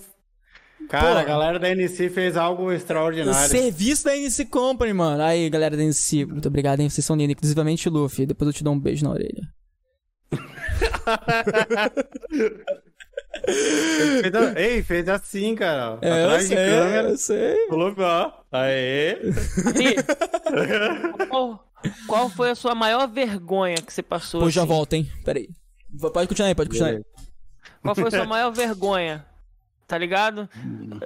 F- Foi dançar em frente ao shopping, ao espelho do shopping. Quando passou do outro lado, todo mundo começou a rir. Vergonha, cara. É, mano. Tinha uma parada que o meu irmão, eu acho que eu tinha uns 13 pra 14 anos, meu irmão pegou, fez uma festa lá, minha mãe não tava em casa. Aí eu cheguei tarde, ele me largou pelado na rua, pô. E me trancou a porta de casa. Essa foi uma das minhas maiores vergonhas que eu Mano, passei. eu, eu, eu tô com vergonha. Eu tô com vergonha por você. Mano, 13 anos E ele se lembra até pentelho. hoje, cara. Já tava nascendo pentelho, cara. Que merda. E tu quer outra mais sinistra? Ah. E a minha família se lembra até hoje, cara. Eu tirar. eu- eu- a gente tinha feito uma. Era uma chu- churrasqueira, assim, toda de tijolo. Bem. Aquelas do chão, hum, bem comum, Clássica, né? churrasqueira clássica. Aí colocava. eh, Tinha, eu tinha dois cachorros. Né? Era um cachorro e uma cadelinha, a buba. Ela tava dormindo, o meu irmão não deixou entrar dentro de casa, eu tirei ela da churrasqueira e me tapei com os panos, mas eu tava no goró, né, cara? Caraca. Essa foi horrível. De... Aí a minha mãe, pô, tu roubou a casinha do cachorro. É, é, Deixa eu ver se... Ele tava doidão. Convidado, convidado bebe, perde a noção e dorme na casa do cachorro. Nem poder. Foi demais, cara. Meu irmão se lembra até hoje. E ele faz questão de contar, né, pra, pra todo mundo que ele pode. Fala comigo, neném. E quando tinha 13 anos, o irmão dele tava dando uma festa escondida da mãe. Hum. Eu não sei o que, que ele fez, que ele largou o Ari pelado, trancado do lado de fora de casa, na rua. Caraca! Caraca, mano! Mano, a pior que vergonha que eu podia ter passado, né? Caraca, mano! E como que é a sensação de ficar no, fora, na rua? Assim, Correndo em volta da casa, querendo entrar em algum lugar que... Essa é a sensação, correndo em Mano. volta da casa pra ver se achava uma janela aberta. E, ah, o pessoal riu, Breno. O pessoal você ficava rindo. percebeu que alguém te viu? Sim. Ô, meu, dem- eu demorei um tempão, velho, pra ele abrir, jogar minha roupa e deixar eu entrar dentro de casa. Ô, meu, eu, eu fiquei um tempão. Não... Caraca aí. Pô, Ari, vamos fazer, Cara. vamos, vamos fazer um, um acordo aqui então, uma promessa aqui. Já é, já é. Manda ver. Vou, vou- lançar essa bem longe, tá ligado? Pra não acontecer mesmo. Ó, quando a nave podcast bater 10 milhões de inscritos. 10 Uau. milhões. A gente vai correr nu durante um quilômetro. Numa rua movimentada. Olha aí, cara. Nu. Vai ser todo mundo É. preso por atentado ao pudor. Já é, não, a gente faz num ambiente privado, mano. Tipo, tá ligado? Uma, uma pista de corrida, sei lá, mano. V- Vamos fazer uma live lá da, do Chilindró. Pelado correndo. Já é, já é. 10 milhões, porra. Atleta. 10 milhões vale, pô. Cara, 10 milhões, 10 milhões vale. 10 milhões, porra. Qual foi, mano? E eu vi que você tem um- uma, uma tatu de fé, é fênix? Um, um pássaro que você tem? Pô, ela me identifica. Foi a isso. transgressão, né? O dia que eu fiz a, o Fênix. É, Esse já foi o meu, meu um, fênix? um Fênix. É, graças ao Quatro Ventos. Quando eu sabia que eu ia realizar. E antes de realizar, é como, pô, eu, eu concluí o que eu queria. E até no- nos bastidores, a gente sempre tá trocando uma ideia com o Luffy e eu falei, cara, o dinheiro é importante, muito importante, mas ele não é tudo. É. Eh, então, quando você realiza seus sonhos, é incrível. Só que quando o, o Quatro Ventos saiu lá na Argentina, eu tava sozinho num apartamento do caramba. Que eu tava trabalhando na Argentina, a empresa alugou, cara, era sucesso. E eu, olha só a, a maluquice. Aí eu tava só esperando o livro chegar. E eu tinha uma banheira. e eu prometi pra mim mesmo que eu não ia tomar banho naquela banheira até o livro chegar. E eu ia fazer um vídeo lá dentro com uma champanhe, pá, coisa e tal. Aí, como dizendo, pô, eu consegui, deu, pá. E eu não sabia que o livro ia estourar. Não sabia que esse o Quatro Ventos ia decolar. Porque eu me lembro que eu falava muito com a minha esposa. Deixa eu ver se aqui- eu, eu, eu- eu sou um pouco confuso, mas deixa eu ver se eu entendi. É, o Quatro. Ventos, você é, escreveu ele em espanhol, então, primeiramente, a princípio. Também. Também. Também. Então, o, o lançamento oficial mesmo, primeiramente, Ele foi, lá fora. Em Em espanhol. português. Em português. Foi escrito em português. Eu, eu traduzi ele faz o ano passado, ele. Ah, entendi, mano. Foi o, ano- o ano passado. Pode, pode. Pode continuar, pode continuar. E não é, eu fiquei pensando. então, o que que acontece? Eu me lembro que a minha esposa, a Nakayami, eu, o dia que o livro chegou, cara, eu, eu falei, será que vai vender? Aí ela fez eu repensar muitas coisas, porque ela disse: "Ah, você não fez o livro para ele ter um sucesso, vender, você concluiu a meta que você tinha na sua vida". E isso é inacreditável. São muitas pessoas que querem, que dizem que querem, mas não fazem. E você meteu a cara e fez. E o livro é incrível. Ela falou. Aí eu digo, claro, ela é minha esposa. não, não. Não valia muito a opinião, né?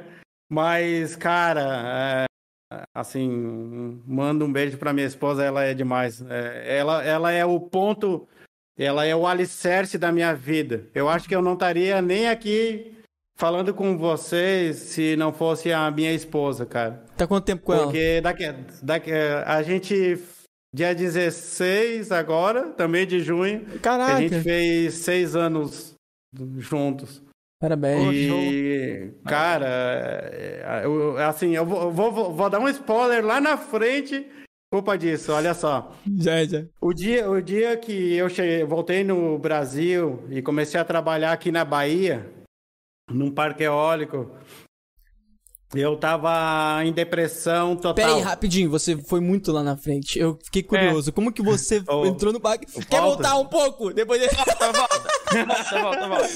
Eu, caralho. lá. A gente volta no assunto da sua esposa pra você entrar nessa conversa. Não, mas tem tudo a ver. Não, mas a esposa, Ah. pô, é, sei- é, tá há seis anos e É. tal, então é muito recente, tá ligado? Tem que voltar mais atrás.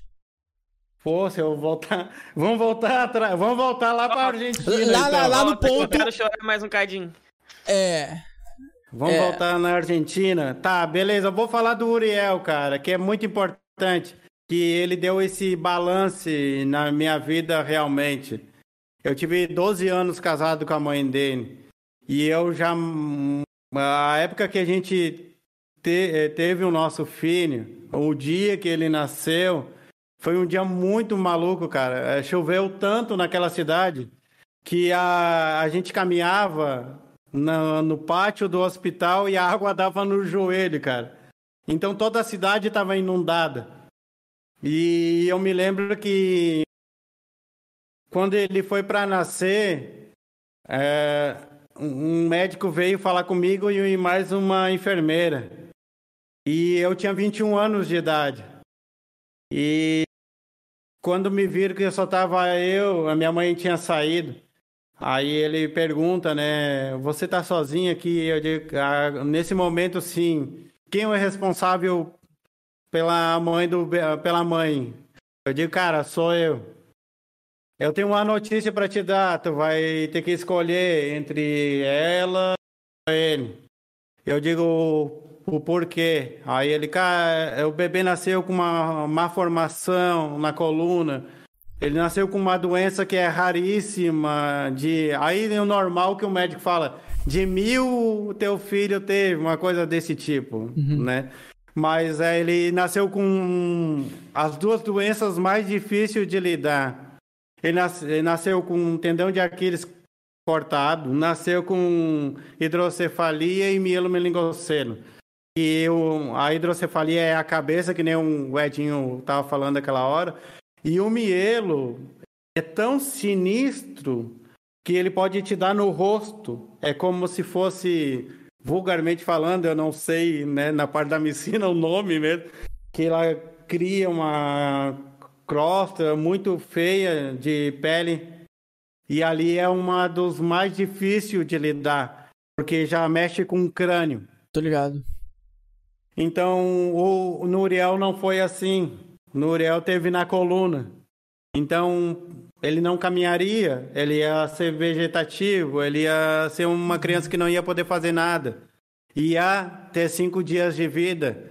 E o médico, cara, falou pra mim: eu, eu escolheria que a sua esposa vivesse que, que seu filho.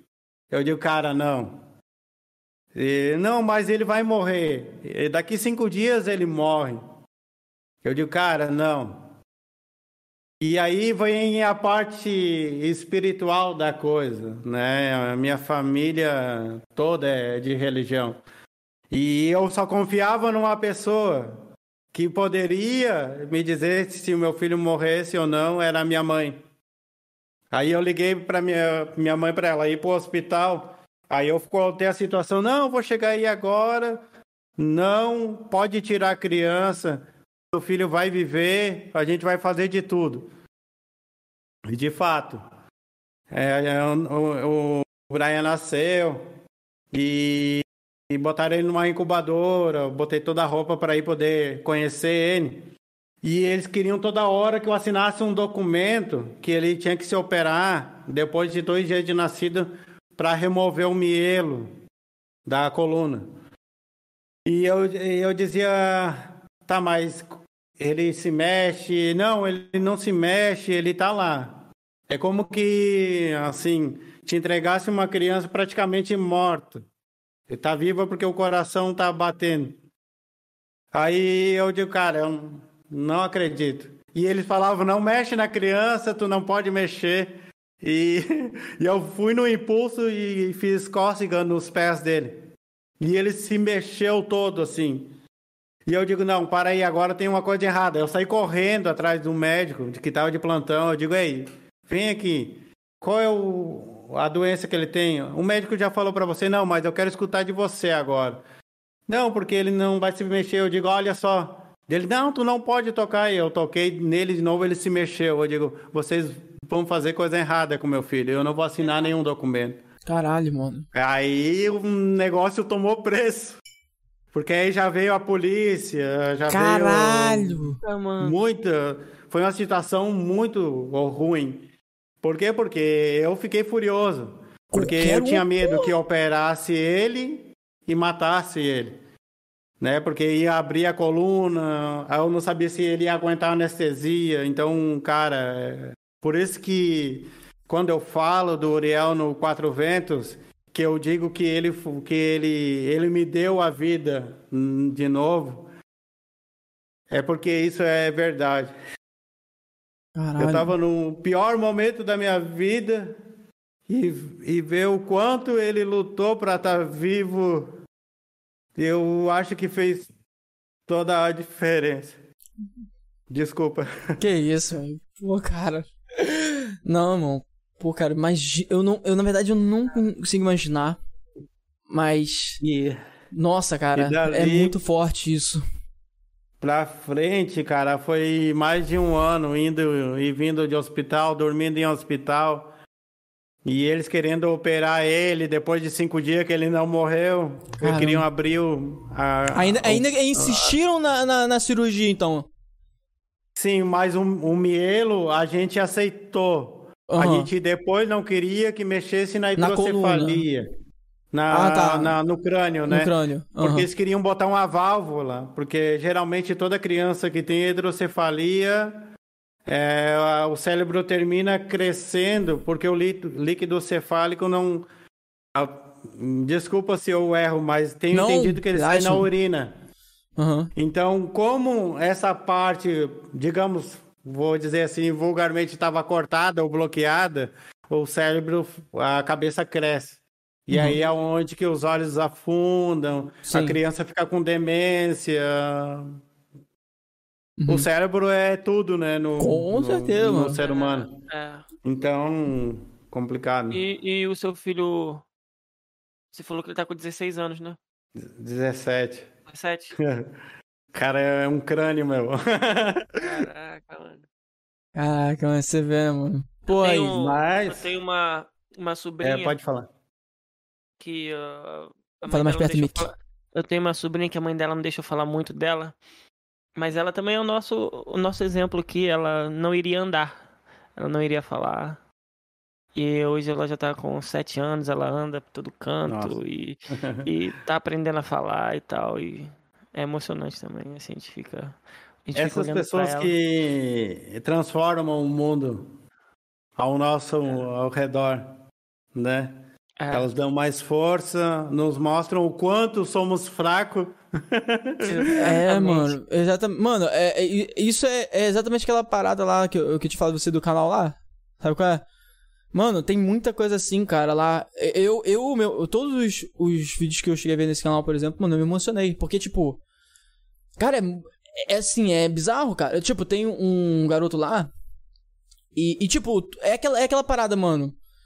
As pessoas que a gente convive são, assim, eu costumo dizer que se você acha que na vida você vai vencer tudo sozinho, você tá muito enganado. Sabe? Você pode ter a sua própria determinação, tá ligado? Correr atrás tal, e e é essencial. Mas achar que você vai fazer tudo sem ter alguém, pelo menos, te apoiando, te ajudando, né? É, tá muito enganado, tá ligado? Tô falando isso porque, pô, é, é, é- é o mesmo sentimento quando você tem você um pai que tá ali do lado do filho, que mesmo com muitos problemas e com certeza passou por várias dificuldades na vida e você sabia que ia passar, ficou lá o tempo inteiro. Tá ligado? Isso, isso é o maior. Assim, essa é a maior riqueza que uma pessoa pode ter. Sabe? Parabéns, cara. Você me deixou arrepiado pra caralho em muito tempo da minha vida que eu não tinha ficado assim. Eu tô. Pô, tô, tô, tô, mano. Tô... Sério mesmo. É, é complicado, é que nem o Edinho tá falando. Quando a pessoa vive o, o outro lado da moeda e, e o, incrível é você ter que estar com uma boa cara para outras Sim. pessoas depois. Eu tava numa época que eu dava aula de capoeira, né? De graça.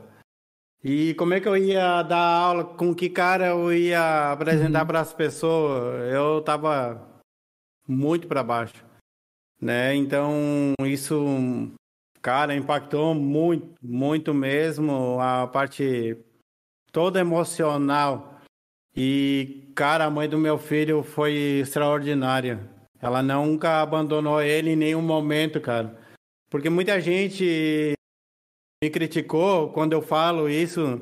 E no livro, quem leu sabe que eu fiquei 10 anos praticamente sem saber do meu filho, né? Ah. Eu fui voltar a ter um contato com meu filho agora, acho que em setembro, outubro do ano passado. E foi incrível a forma que aconteceu, né? Então, é, é muita coisa que envolve isso, né? É, depois de ele com oito anos de idade, né? Que ele foi fazendo os tratamentos, ainda continua.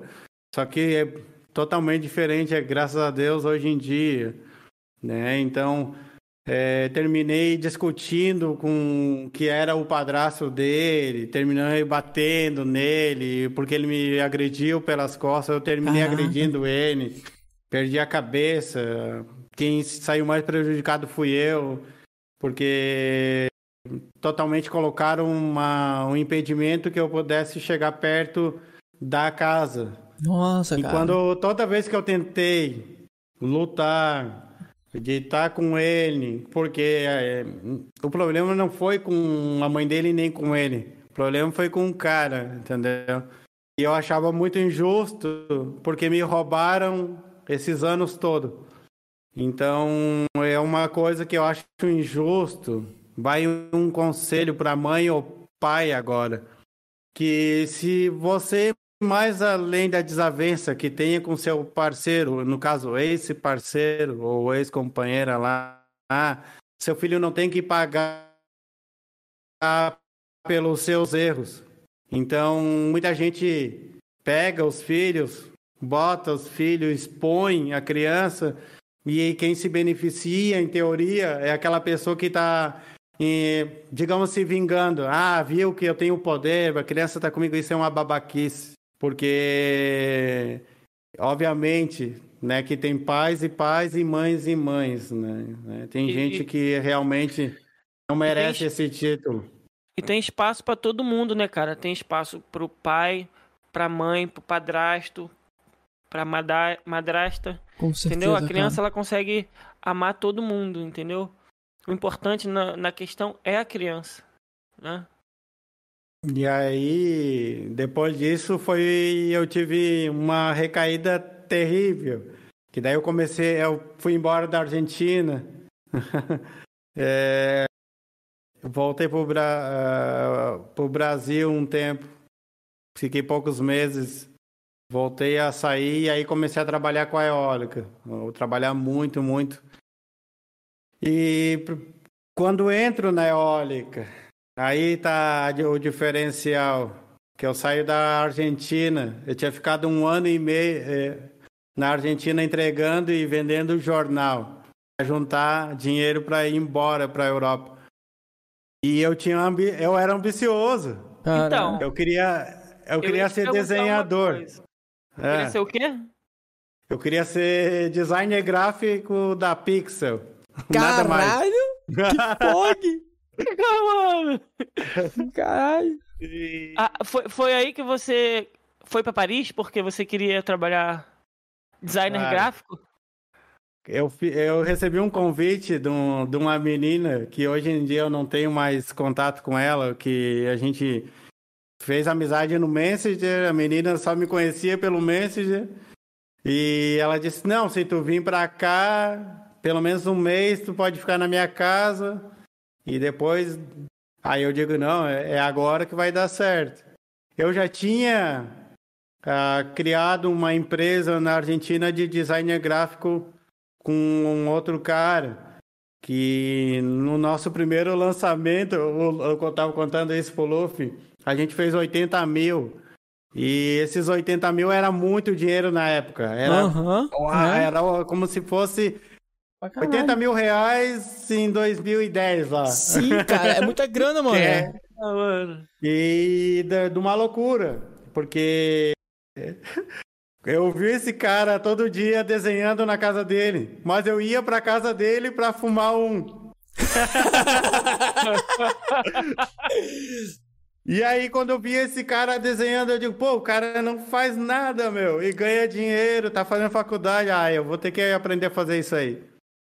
E aí eu comecei a ir, muito seguido. E aí ele, não, tu tem que comprar um computador, cara, eu tenho só um, e aí e ele foi me ajudando, né, o que, que eu tinha que fazer, programas, tudo isso. E aí eu, eu fazia uns, uns folder horrível, cara. e ele, não, ficou bom pra caramba. E aí me dava aquele. Dava aquela dava moral. aquela, aquela moral, nada a ver, sabe? Pô, maneiro, maneiro. E aí um dia uma banda que era muito conhecida, eu posso dizer o nome da banda, né? Pode, fica à vontade. Pode, pode. Bom, é que lá na Argentina tem a, o que chamam é, estudiantina, o dia do estudante. Aham. Então tem- tinha um festão, cara. Era uma festa mais esperada do ano na nossa cidade, era essa aí. Era festa mesmo, assim, três dias de festa de banda, eh, de tudo quanto é tipo, reggae, coisa e tal. E aí eu fiquei sabendo que essa ba- banda mexicana ia vir e tava de moda o Molotov. Ah, todo mundo, ah, Molotov, vamos lá ver, e pá. É, Era em 2000, 2000, eu não me lembro, cara, agora. Mas a questão que tava naquela, naquele processo. E aí um dia eu, cara, a banda vai vir. A banda que vai abrir é uma banda de Buenos Aires. E os caras não tem ninguém fazendo o merchan deles. eu digo, cara, é aí que nós vamos conseguir. Com eles. E, e fumando, né? Era a loucura de quem tava chapado. Aí o cara olhou pra mim, pô, tu tem razão, vamos fazer mesmo. Eu digo, tá, beleza, eu vou ver o que eu faço. E aí eu comecei a correr atrás. Eu, eu conhecia uns caras que trabalhavam na rádio, outros caras que trabalhavam na televisão, numa televisão local lá, um canal horrível. E eu digo, esses caras chegam em tal dia e a gente vai tomar um café no hotel deles e vamos na cara dura, chegar na mesa e, e fazer acontecer. E aí foi, né? Até contei pro. Tava contando pro Luffy que eu tinha uma. eu tinha uma amiga muito avantajada. Aí eu- a gente levou ela. Porque ia aprender a atenção de- de- da galera. E a gente ia poder dialogar mais. Então a gente levou ela. E aí os caras não paravam de olhar pra mina e o outro só concordava com o que eu falava.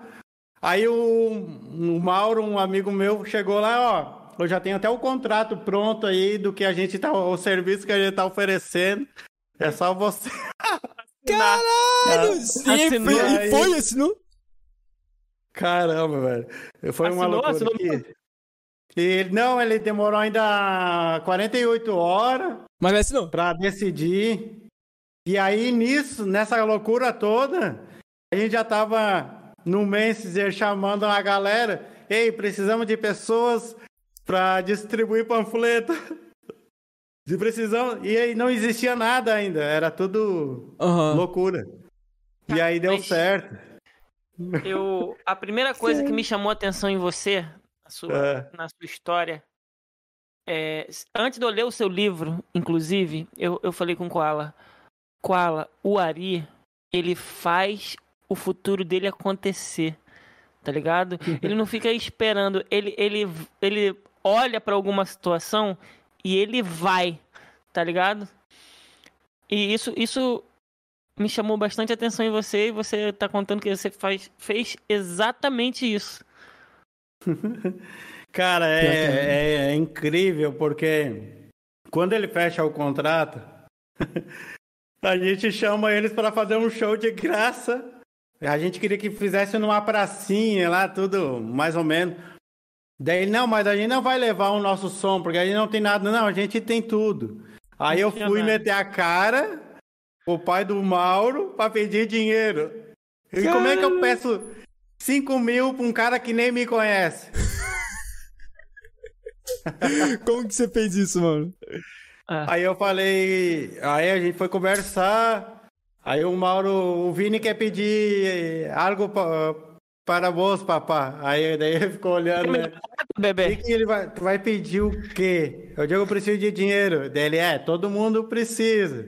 Por isso que eu tenho três sorveterias. Caraca, Eu tem digo, sorveteria, cara, mano. Como assim? Eu, eu digo, cara, mas você é uma referência pra mim. Eu conheço a sua história através do seu filho e comecei a fazer psicologia inversa ao meu favor.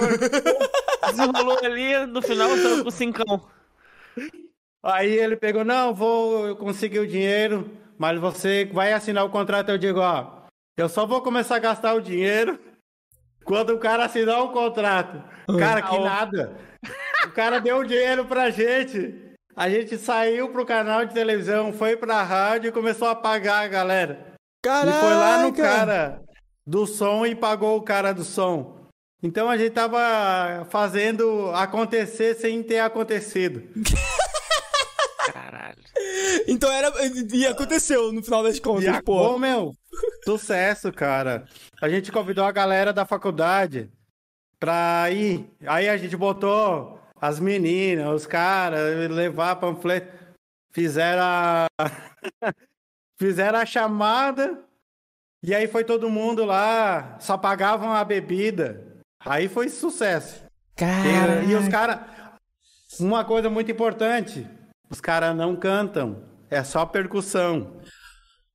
E reggae. Cara. Cara, foi. Aí. É exatamente isso que o Edinho falou, mano. Você foi lá e fez acontecer, cara. Mano. Cara, Impressionante. isso é, isso é muito bom. Tipo assim, mano. Caralho, mano. Olha, eu vou te falar uma parada, Ari. É. Eu, eu- quando eu falei pra você aquela. ah, e, e você vê, né? O troço que eu falei pra você de tipo, a gente não consegue ir sozinho, mano. Você não, não foi sozinho. É. Tá ligado? Você teve. Pô, se não fosse por todas as pessoas que estavam ali naquele momento com você, e- mano, essa parada não teria acontecido, né? E tipo, é. Eu- Algumas coisas na minha. eu- eu acho que, tipo, esse sentimento que você, você já tinha, essa, essa, essa energia, essa, essa visão de chegar e fazer as coisas acontecer. Eu, eu comecei a ter isso de uns anos pra cá, bem recente, tá ligado? Eu acho que o primeiro maior, assim, projeto que eu virei e falei, cara, vou meter a louca porque é isso, vai acontecer é a nave. Tá ligado? Porque, tipo, é, é, cara, é doideira. Tipo assim, é, mano, é- é- eu ficava, assim, de madrugada. eh, No início, mano, isso aqui tudo, tá ligado? É, isso aqui é bizarramente complexo, isso que tá acontecendo, tá ligado? O Mansur tá lá na. Eu gosto de falar isso porque é longe pra caralho, né? E é meio realmente longe. Lá na Amazônia. tá ligado? E, ele, cara. e ele tá fazendo as mudanças de cena enquanto a gente fala. Eu f- peguei Caramba. e, e aproveitei um, um software e consegui desenvolver uma ferramenta que à distância ele consegue mudar as coisas, tá ligado? Então, tipo, tu, Caramba. mano, isso aqui demorou assim, mano, É muito Cara, complexo. é muito, complexo. E tipo, ficava, eu ficava assim de madrugada e falava, "Hum, por que eu ainda tô aqui? Sabe? Sabe aquela. é, tem, tem até é, uma propaganda. eu- Meu pai que ficava falando dessa propaganda direto. E agora faz sentido pra tudo na vida. Que tinha um cara. É uma propaganda da Nike. Né? O sentido era pra parada do tênis de corrida. Mas isso faz pra sentido pra todas as coisas da nossa vida. Tem um cara que ele pega e. é, num cara, várias pessoas correndo. Sozinhas, tá ligado? Só correndo, correndo, sozinha, em local, correndo, correndo tal. E aí, por que as pessoas estão correndo? Para malhar? Não. Para ver um ambiente? Não, elas só estão. Elas querem e vão correr. Tá ligado? Então, tipo, é tipo isso, sabe? Eu tava lá de madrugada e eu. Mano, já várias vezes bateu a minha cabeça assim, caralho, o que, que eu tô fazendo acordado ainda?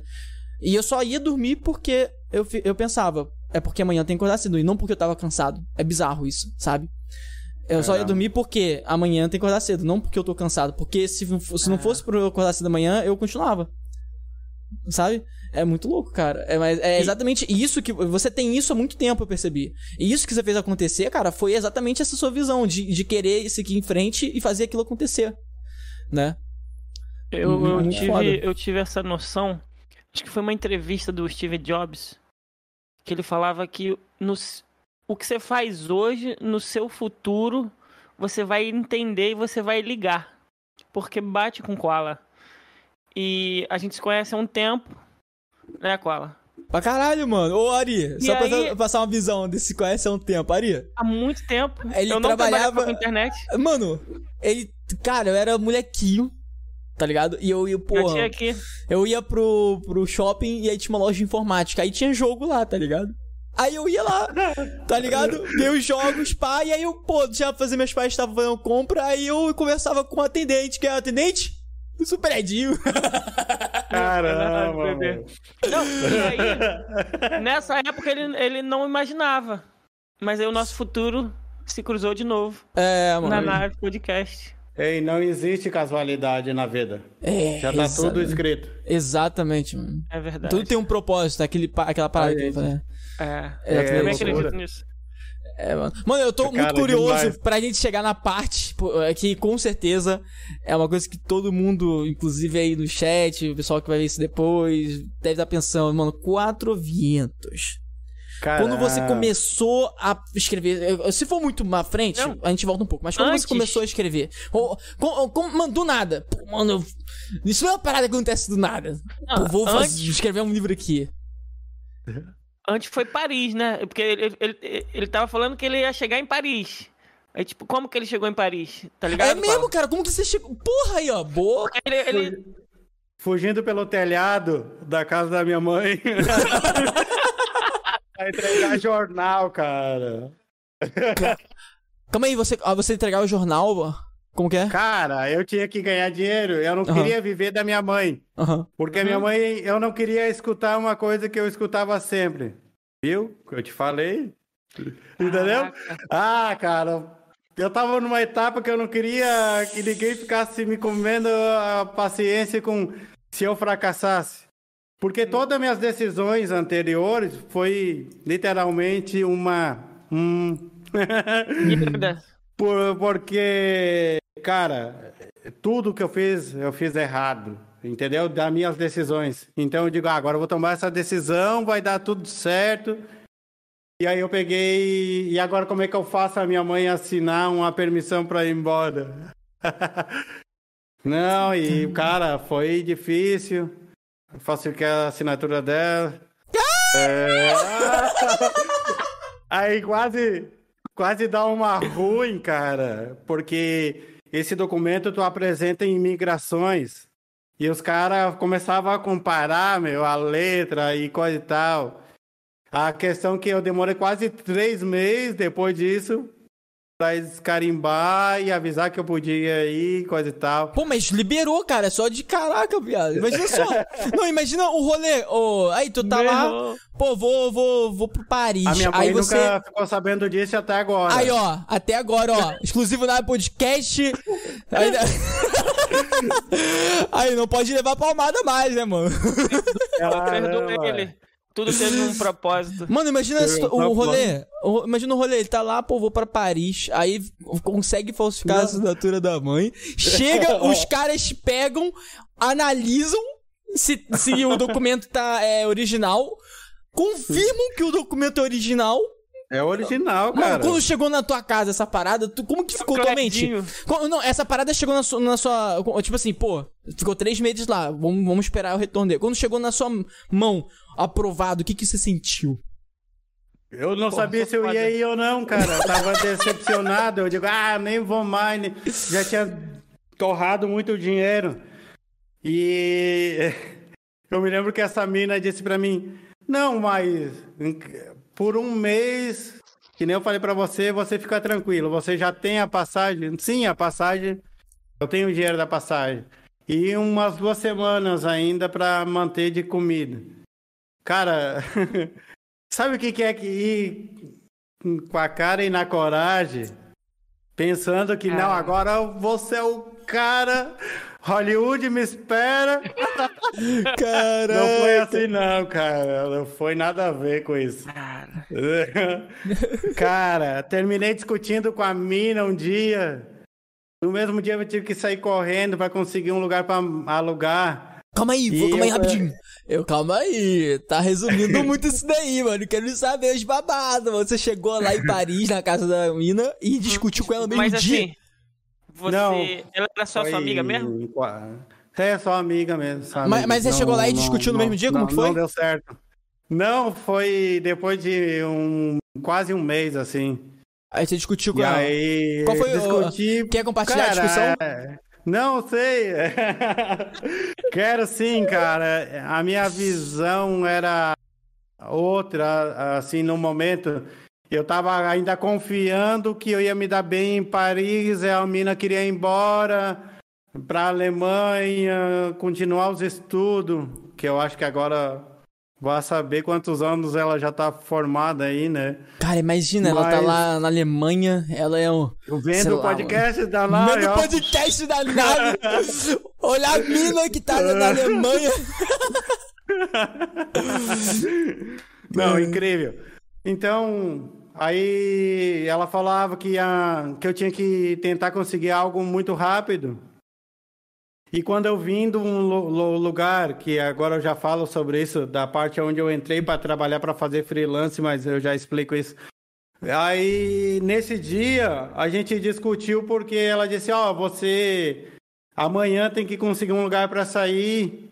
Ela já tinha me dado duas semanas. Aí ela, não sei qual é que deu, discutiu feio pra caramba. Aí eu disse: Ó, eu te peço só hoje. Pera, Como assim discutiu? vou- Você tá enrolando aí. Eu acho que você vai falar, não tem problema. Cara, Se eu entendi, Cara, ela te deu duas semanas. Aí, do nada, ela chegou pra você e falou: Você tem que ir embora hoje. É só isso que eu entendi. Tipo, não, mas é, literalmente foi isso. Eu perguntei pra mãe dela, perguntei pro irmão. Eles também falaram que por eles eles não teriam nenhum problema. Só que eu também, eu, eu acho que eu fiz uma autoanálise, eu não estava ajudando em nada. Eu não estava acrescentando. Uhum. E a família era bastante numerosa. Então eu estava comendo na casa dos outros, dormindo e não pagando nada. Entendi. Literalmente, Em Paris. eu penso E que. você não falava nada de fran- francês. Falava nada. Mal falava Oui, espanhol, cara. S'il vous plaît. E, e a galera lá da casa, a garota, falava é, é, português? Como que é? É brasileiro. É tudo Ah, brasileiro lá. legal. tudo Na brasileiro. verdade, é, ela tem uma mistura, porque quando ela, ela nasceu na França, morou dois anos, e, o pai dela voltou para Paris. E aí levou o time todo. Ah, caraca, velho. Não, mas assim, muita loucura. Ah, O pior não foi isso, de sair dali da casa. O Isso aí é foi que dizer- ano? Quantos anos? Cara, eu tava com meus 25 anos, eu acho. 25. Cara, foi terrível, porque o lugar que eu trabalhava eu ganhava 50 euros a semana. Semana? Não era nada. Claro. Porra, E- semana não é e- nada. e- O povo acha e que eu- vai pra Europa e vai ficar milionário. Não, mas aí tem uma 50 questão. Fucking euros. Não, mas, pô, isso daí é muito, muito... é, vai explicar. Por quê? Por 50 euros isso não existe. 50 euros na semana? Calma. Ó, eu fui com trabalho, em teoria, de ser freelance nessa empresa lá. Uhum. E quando eu começo a querer trabalhar, o cara não deixava nem chegar perto de um computador. Ué? Ué. E botava Preconceito. eu pra limpar banheiro, Preconceito. limpar Caraca, a você foi enganado. Foi preconceito, mano. O, cara, o pessoal Cara, eu ficou com preconceito sei. lá, mano. Eu sei que depois, com o passar do tempo, ó, mas olha, ó, pega, pega a, a nave pegando a visão do que vai acontecer agora. Ah. Eu, eu ganhando esse pouco de dinheiro, eu tinha que escolher se eu tomava o café da manhã, almoçava ou jantava. E eu já estava há um tempo, não vou dizer na casa de quatro meses, e cada vez pior. E eu ligava pra minha mãe pra dizer, não, tá tudo bem, tô, oh, tô em. Paris, tô sucesso. Oh, E chegou uma etapa que eu tinha que pagar o aluguel ou comer. Aí eu ia pros restaurantes comer comida do lixo. Pra poder ir trabalhar no outro dia pra dizer que eu comi alguma coisa. Caralho. E aí, cara, eu digo, como é que eu vou embora pra Argentina agora? tá muito longe. E eu preciso juntar dinheiro. E aí foi a, a mudança. Aí foi aonde que eu conto que 5 km pode ser perto ou pode ser muito longe. Quando tu realmente acredita e tem um sonho, né? O spoiler lá no Quatro Ventos. Por que é isso? Porque quando tu tá full e mal pago, tudo dá errado. E é só um teste. Parece que é uma coisa Porque- puxa a outra e vai te derrubando. E quando eu consigo é, fazer um desenho que um cara deixou, que um cara adoeceu, aí ele tinha me oferecido por cada desenho 75 euros. Aí eu ia estar rico. Caraca. literalmente. Então, passa eh, naquele mesmo dia, eu vou para a Le Demont, é uma uma praça é, em diagonal a Notre Dame, a, a catedral. Aí eu vou, sento e eu tinha um livro e foi uma das coisas que eu disse que é pretensioso da minha parte, né? E eu tava lendo O Alquimista, do Paulo Coelho. Eu digo, pô, o livro é muito bom. Se ele escreve, por que, que eu não posso escrever algum dia um livro? e eu mesmo, cara, eu digo, que loucura, nada a ver. O cara é... tem um sucesso incrível, né? Nem em comparação. E eu adorava o Alquimista. E esse dia eu tava lendo e tava no intervalo, tava fechado que todo mundo tinha saído para almoçar. E a Isabel passa por mim, uma brasileira, uma baiana. E ali mudou a minha vida, cara. Até hoje. Porque essa mina viu eu lendo o título em português, ela parou na hora, cara, do nada. Não acredito, um brasileiro aqui, tal, tal, tal. E eu hum, fiquei sem palavras. Eu digo, ah, eu já estou um tempo aqui, as coisas estão muito difíceis. Sinceramente, eu trabalho ali naquela empresa. E aí a gente rolou um papo de quase 35 a 40 minutos lá. Aonde ela falou que estava na, namorando um espanhol. E esse espanhol trabalhava nos catavento. Caraca! Já tô vendo E isso foi incrível, porque eu falei, pô, qualquer coisa vai ser melhor do que eu tô fazendo. Em realidade, aí dela tá.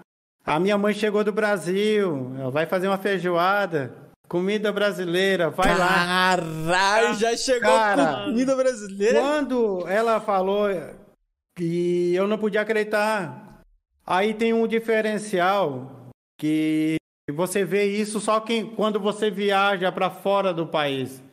O brasileiro, quando é bom, ele é bom em bom em qualquer lugar. Cara, Ele tem um coração in- incrível, cara. E essa menina, eu né, fui na casa dela. é, eu, eu, eu dou detalhes até do perfume da mãe dela no Quatro Ventos, que aquilo me emocionou muito, porque psicologicamente eu pensava que eu já tinha fracassado e tudo que minha mãe falou estava acontecendo, né? Que eu ia terminar ligando e pedindo para voltar.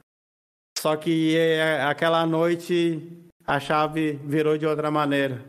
Aí que mudou a sua história, né? Caramba.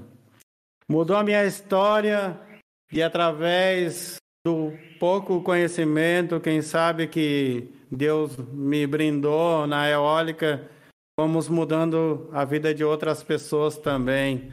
Porque quando tu aprende apanhando. Não Às esquece. ve- Quem apanha não esquece. Mas não esquece. Então, isso foi inacreditável. E Então, eu você, vou falar. a Isabel, tinha alguém que trabalhava na eólica. exato, exato. E, Que e é- como, é, como que você entrou? Tipo, ela te apresentou essa pessoa? Se lembra do cara que eu falei que tem gente idiota no mundo? Ele era um idiota. Mano, eu conheço vários. Eu conheço vários. Mas Tá, é, mas quando você me perguntou, é a primeira pessoa que eu penso sempre. Caralho. Porque hum, ele é um cara. Até o dia de hoje, eu sei sobre ele porque conversamos, porque temos amigos em comuns, né? Até o dia de hoje. E ele não evoluiu em nada, em nenhum aspecto. Então, mas isso não é o contexto. Mas o que, que acontece? Ele, para ficar bem na frente dela, ela me apresenta a ele, a gente janta, Ah, vai porque pra ele sala. é, é o namorado dela na época. Ah, era o namorado É. dela. É. É o namorado dela. e aí me apresenta ele e, e cada vez que ela saía, ele fechava a cara, mudava a atitude dele, pá. Não sei se foi ciúme, alguma coisa Certeza que tipo. é ciúme, um moreno desse, Ai. alto, bonitão. Pô, cara. Ai, Edinho, tá me traindo ao vivo, porra! Não pode, né? Desculpa. Pô, ao desculpa. vivo, tra- ao vivo assim, ao vivo, uma traição ao vivo, Edinho. Qual foi, mano? Tá me traindo, Caramba. mano. A Carmen tá Caralho. assistindo, cara, o podcast. Mano. Aí, Edinho, vou falar pra sua mulher. Não, não, não, falando. E, cara, ele me deu um endereço. Ah, ele é é o eu espanhol. tava falando. Ele é o espanhol que o você falou. espanhol. Pra mim, falar com uma menina. E essa menina era que ajudava a contratar para um parque que tava rolando em Arfons. O pa- a na parque França de mesmo. Torres Eólicas, Eólica. né? Ah, dale. Só de- pra galera aí- pontuar que tá ouvindo. E aí, É, o que, que acontece parque nisso? tudo? eólico é aqueles catavento, né? Cataventos, o Assim, ventilador, é- giga- é, é, o Edinho. ventilador gigante. ventilador Ed. gigante. É, não, eu, Ed. eu sei, tá ligado? Eu sei, mas Pô, tipo, mano, eu pensei que, não fosse. entendem, Pensei que fosse os passarinhos voando, tá ligado? Aí catava o vento. A mandioca. estocava o vento. Não fala disso, cara. Cara, vocês vão falar que é Mano, brincadeira. É Eu vou isso até que eles falar- eu fazem. vou- Eles tocam Eu- o vento. é, Eu vou falar até o parque que eu trabalhava. Quando essa pessoa foi inaugurar o parque e largou essa pérola. Você trabalhava lá, lá no- nem fudendo. Nem fudendo. No, no, Jeri- no Jeribatu. o dia que essa Mano, maravilhosa você mulher falou isso primeiro- aí, cara. Cara, Você, você. foi o primeiro a estocar o vento no Brasil, é isso? Não, mas não. Quando ela falou de estocar o vento, cara, não, se você pudesse ver o rosto das pessoas que estavam ali, Você viu? Você tava lá? é, ah, foi uma inauguração, foi grande, cara, foi, foi bar- Geralmente, quando é um empreendimento muito importante, o, o, o cara, Pátria, Pátria Amada Brasil, ele vai inaugurar o parque. Ah, entendeu. Pátria Amada Brasil. Gostei, gostei. Então tem toda essa, essa loucura aí, né, cara? Então quando eu falei que quando tá ruim, pode piorar. Aí eu fui tentar a entrevista com um currículo horrível. É. Peguei uma chuva, umas 10 ruas, mais ou menos, uma chuva terrível. É, é, Cara, aí eu que, é aí que tá a referência que você falou, que 5km pode ser. É isso? Poucos. Você foi a pé? Eu gosto muito. Cara. Sem grana? Aí você faltou o emprego do outro dia? Cara, eu não tava nem aí pro outro emprego Pô, depois, mano, ele sabe tava ganhando 50 euros por semana. Quando- acha que ele quando- cagou, Quando mano. o cara falou pra mim e pra um cara iniciante ganhava 1.500 euros, faz as contas. Fazer contadinho, 50 euros por semana. O cara virou pra ele e falou: ganha 1.500 euros. Mano, é óbvio que ele cagou pro. Ele tava de preconceito contigo, cara. Com certeza, mano. Tava. Tá, eu não vou falar com certeza, mas uma probabilidade gigante, tá ligado? Tem uma claro probabilidade tava. absurdamente gigante, tá ligado? Tem uma probabilidade absurdamente gigante. Ainda mais porque Cara, o. Você mesmo falou isso. que esse é o cara, é o, é o, é o idiota, né, que você falou. Não, não, o idiota é agora. O idiota é nessa empresa de agora. Não idiota é esse. o agora. Ah, tá, o agora. Esse O não, outro esse é só. Esse, esse. Não, o outro que. Não, peraí, peraí, confundi minha cabeça agora. O namorado da garota. Ele era quem? Ele era o cara. Ele era o Ele da era o eólica. Ele era o da eólica, tá certo, pô. É. Tá certo. É, mas graças a ele, você teve. Quer dizer, não sei, Cara, né? Conta aí, conta aí, conta aí. não, Cara, Tá, tu, tu percorreu 5km e chegou lá. Qual foi? todo molhada. Igual um pintinho E molhado. como é que tu entra num hotel cinco estrelas todo molhado? E você tava com roupa de. Maravilha. Tu, tu chega. É muito chique, cara. Tu é chega louco. correndo, tô atrasado Tu pra reunião, na- tá ligado? Tu chega, cheguei e as duas meninas se olharam, me olharam de cima a baixo, entrega. Mas eles pelo olharam assim, ó. Olharam assim, ó. É, o básico. Tá ligado? Que, que esse Cara, sabe, tá sabe uma aqui? parada que eu acho mó escrota, mano? Uma parada que eu acho mó escrota. É, é só, isso é, um- é uma parada muito específica desse ponto que você falou agora. Mas isso daí tem pra caraca, mano. Nesses, nesses restaurantes, nesses hotéis cinco estrelas, tá ligado? Nessas paradas assim, top, sei lá o quê. Mano, quando você chega, tipo, diferente do, do, do padrão deles, né? Vamos dizer assim, eles. Eles têm um, um- um- uma forma de tratar, de te olhar muito, muito escrota, tá ligado? Eu, eu, eu acho assim. Cara, é, eu acho errado pra caraca isso. Com certeza não é. Eu não vou generalizar falar que são todos, tá ligado? Deve ter algum que não é assim. Mas, pô, a grande maioria é, tá ligado? Eu acho isso muito escroto. Por exemplo, você chegou lá. Se eu, se eu, se eu trabalhasse nesse local, tá ligado? Você chegou lá todo molhado, eu ia te acolher, ia falar, preciso de uma roupa, preciso de um casaco, tá ligado? Não ia chegar, olhar de baixo pra cima, não vai entrar aqui. Que porra, entendeu? Não, não é só um entrar aqui, a, a risadinha. Meu, e a menina. E ela disse: Ah, en- entregas é pelo, pela porta do Meu fundo. Deus. Cara, eu tava Nossa. F mal pago. Não, a só que autoestima cai na hora. Sabe, sabe quando a- o sorriso termina das Mano, pessoas? Quando tu fala que tu vai atrás de uma pessoa pontual. E quando eu falei o nome da Gladys, a- terminou o sorriso. Na hora. A mina tava deboche. a duas, a duas mesas, assim, sabe? Porque tinha uma mesa toda, e com um notebook. Aí ela, na hora, sou eu, não sei o que, falou em espanhol. Aí eu digo, eu preciso falar com você. Você não me conhece? Ela, não, por favor. Senta e começou a conversar comigo. Fez toda uma entrevista. Aí ela me perguntava, você tem conhecimento com elétrica? Não. Não. Tem conhecimento com mecânica? Não. Por que, que eu devo contratar você? Nossa. Porque eu sou uma pessoa que quando eu me proponho alguma coisa, eu vou até o final. Sabe como eu cheguei aqui? Vendendo jornal. E aí comecei a contar toda a história pra ela. Andei 5 Caralho. quilômetros pra vir fazer essa entrevista. Peguei uma chuva torrencial. Cara, mas a chuva. Eu, eu chorava com raiva, cara, dessa chuva. Porque como é que tu vai procurar emprego todo molhado, o currículo já nem prestava mais, pô. Aquilo ali é, não existe. E aí, quando você passou Outra- o papo pra ela, o que que falou? Ela conversou, ela parou, pediu um café pra gente tomar café.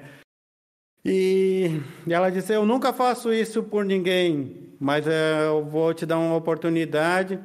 Você tem no, 30 dias, não, 30 dias, posteriormente tem 90 dias. Dali pra frente, eu nem sei o que ela falou. Na minha, na minha cabeça eu tava fazendo a dancinha. Manda dancinha. Manda dancinha, manda dancinha. Qual era a dancinha que tava na cabeça?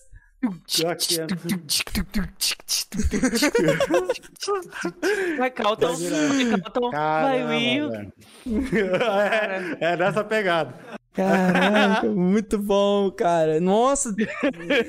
Vai evoluir, eu quero entender. Depois você saiu de lá, como foi? Eu tô torcendo. Vamos.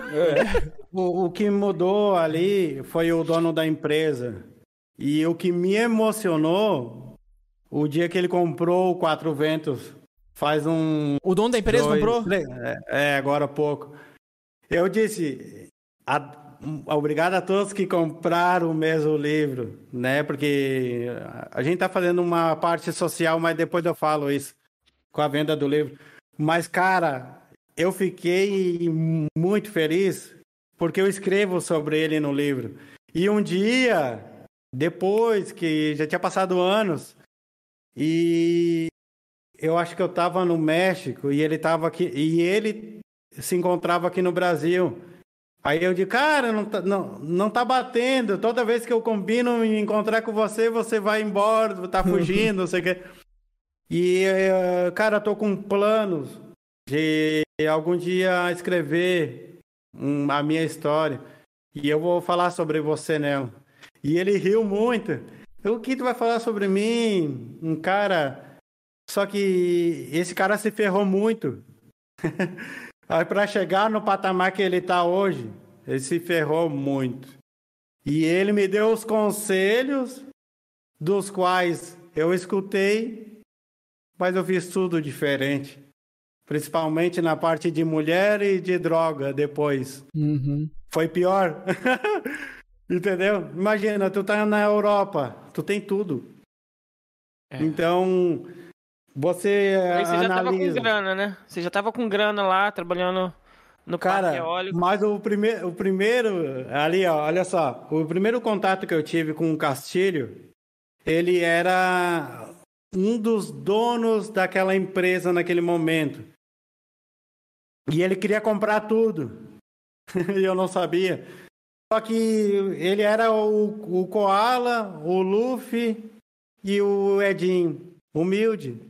Tu não dava um centavo pro cara dizendo, pô, esse aí é o dono de uma empresa multimilionária. Por quê? Porque o cara não tava nem aí pra nada.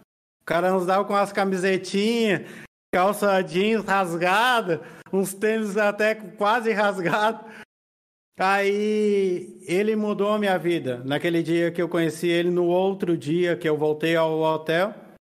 Aí ele diz: hoje você vai assinar seu contrato e depois disso é, a gente vai sair para almoçar, vai bater um papo para você saber o que você vai fazer, porque você até agora nem perguntou. Ah, nem e- importa, você eu faço qualquer coisa. Anestesiado. Pô, eu ganhava 50 por semana. É, mano, sai de coisa, eu faço qualquer 50 coisa. por semana pra 1.500, mesmo, 1.600, né?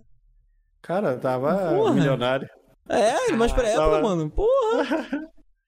Então eu digo, não, vai, vai, ah, beleza. A gente combinou, almoçou, daí no dia anterior, que era numa quinta-feira, ele ficou de me buscar para ir tomar café. A gente tomou café e eu digo, eu tenho que voltar lá porque eu tenho que entregar a chave do apartamento ali e te retirar minhas coisas. Por que que eu tava rico? Eu tinha 1.500, eles iam pagar meu aluguel, iam me dar um carro para dirigir. Cara, Caraca, que maravilha, eu tava- mano. eu tava, tava sucesso, cara. Nossa, virou, Eu- eu virou nem- muita chave, viado. Cara, Mas, mas demorou para mim cair na real que tudo isso aí era importante, até mesmo o aprendizado lá. E quando ele me deixa na. Ele vai me buscar na porta do apartamento ali, ele tava, tava conversando com ele. E chega a dona, vou entregar. Eu toco e não acho o meu passaporte. E saio correndo de cara. Me espera que eu só vou pegar o, o passaporte que eu acho que eu deixei e, e volto. Quando eu fico procurando e ele entra, e eu me lembro da expressão dele fazendo assim.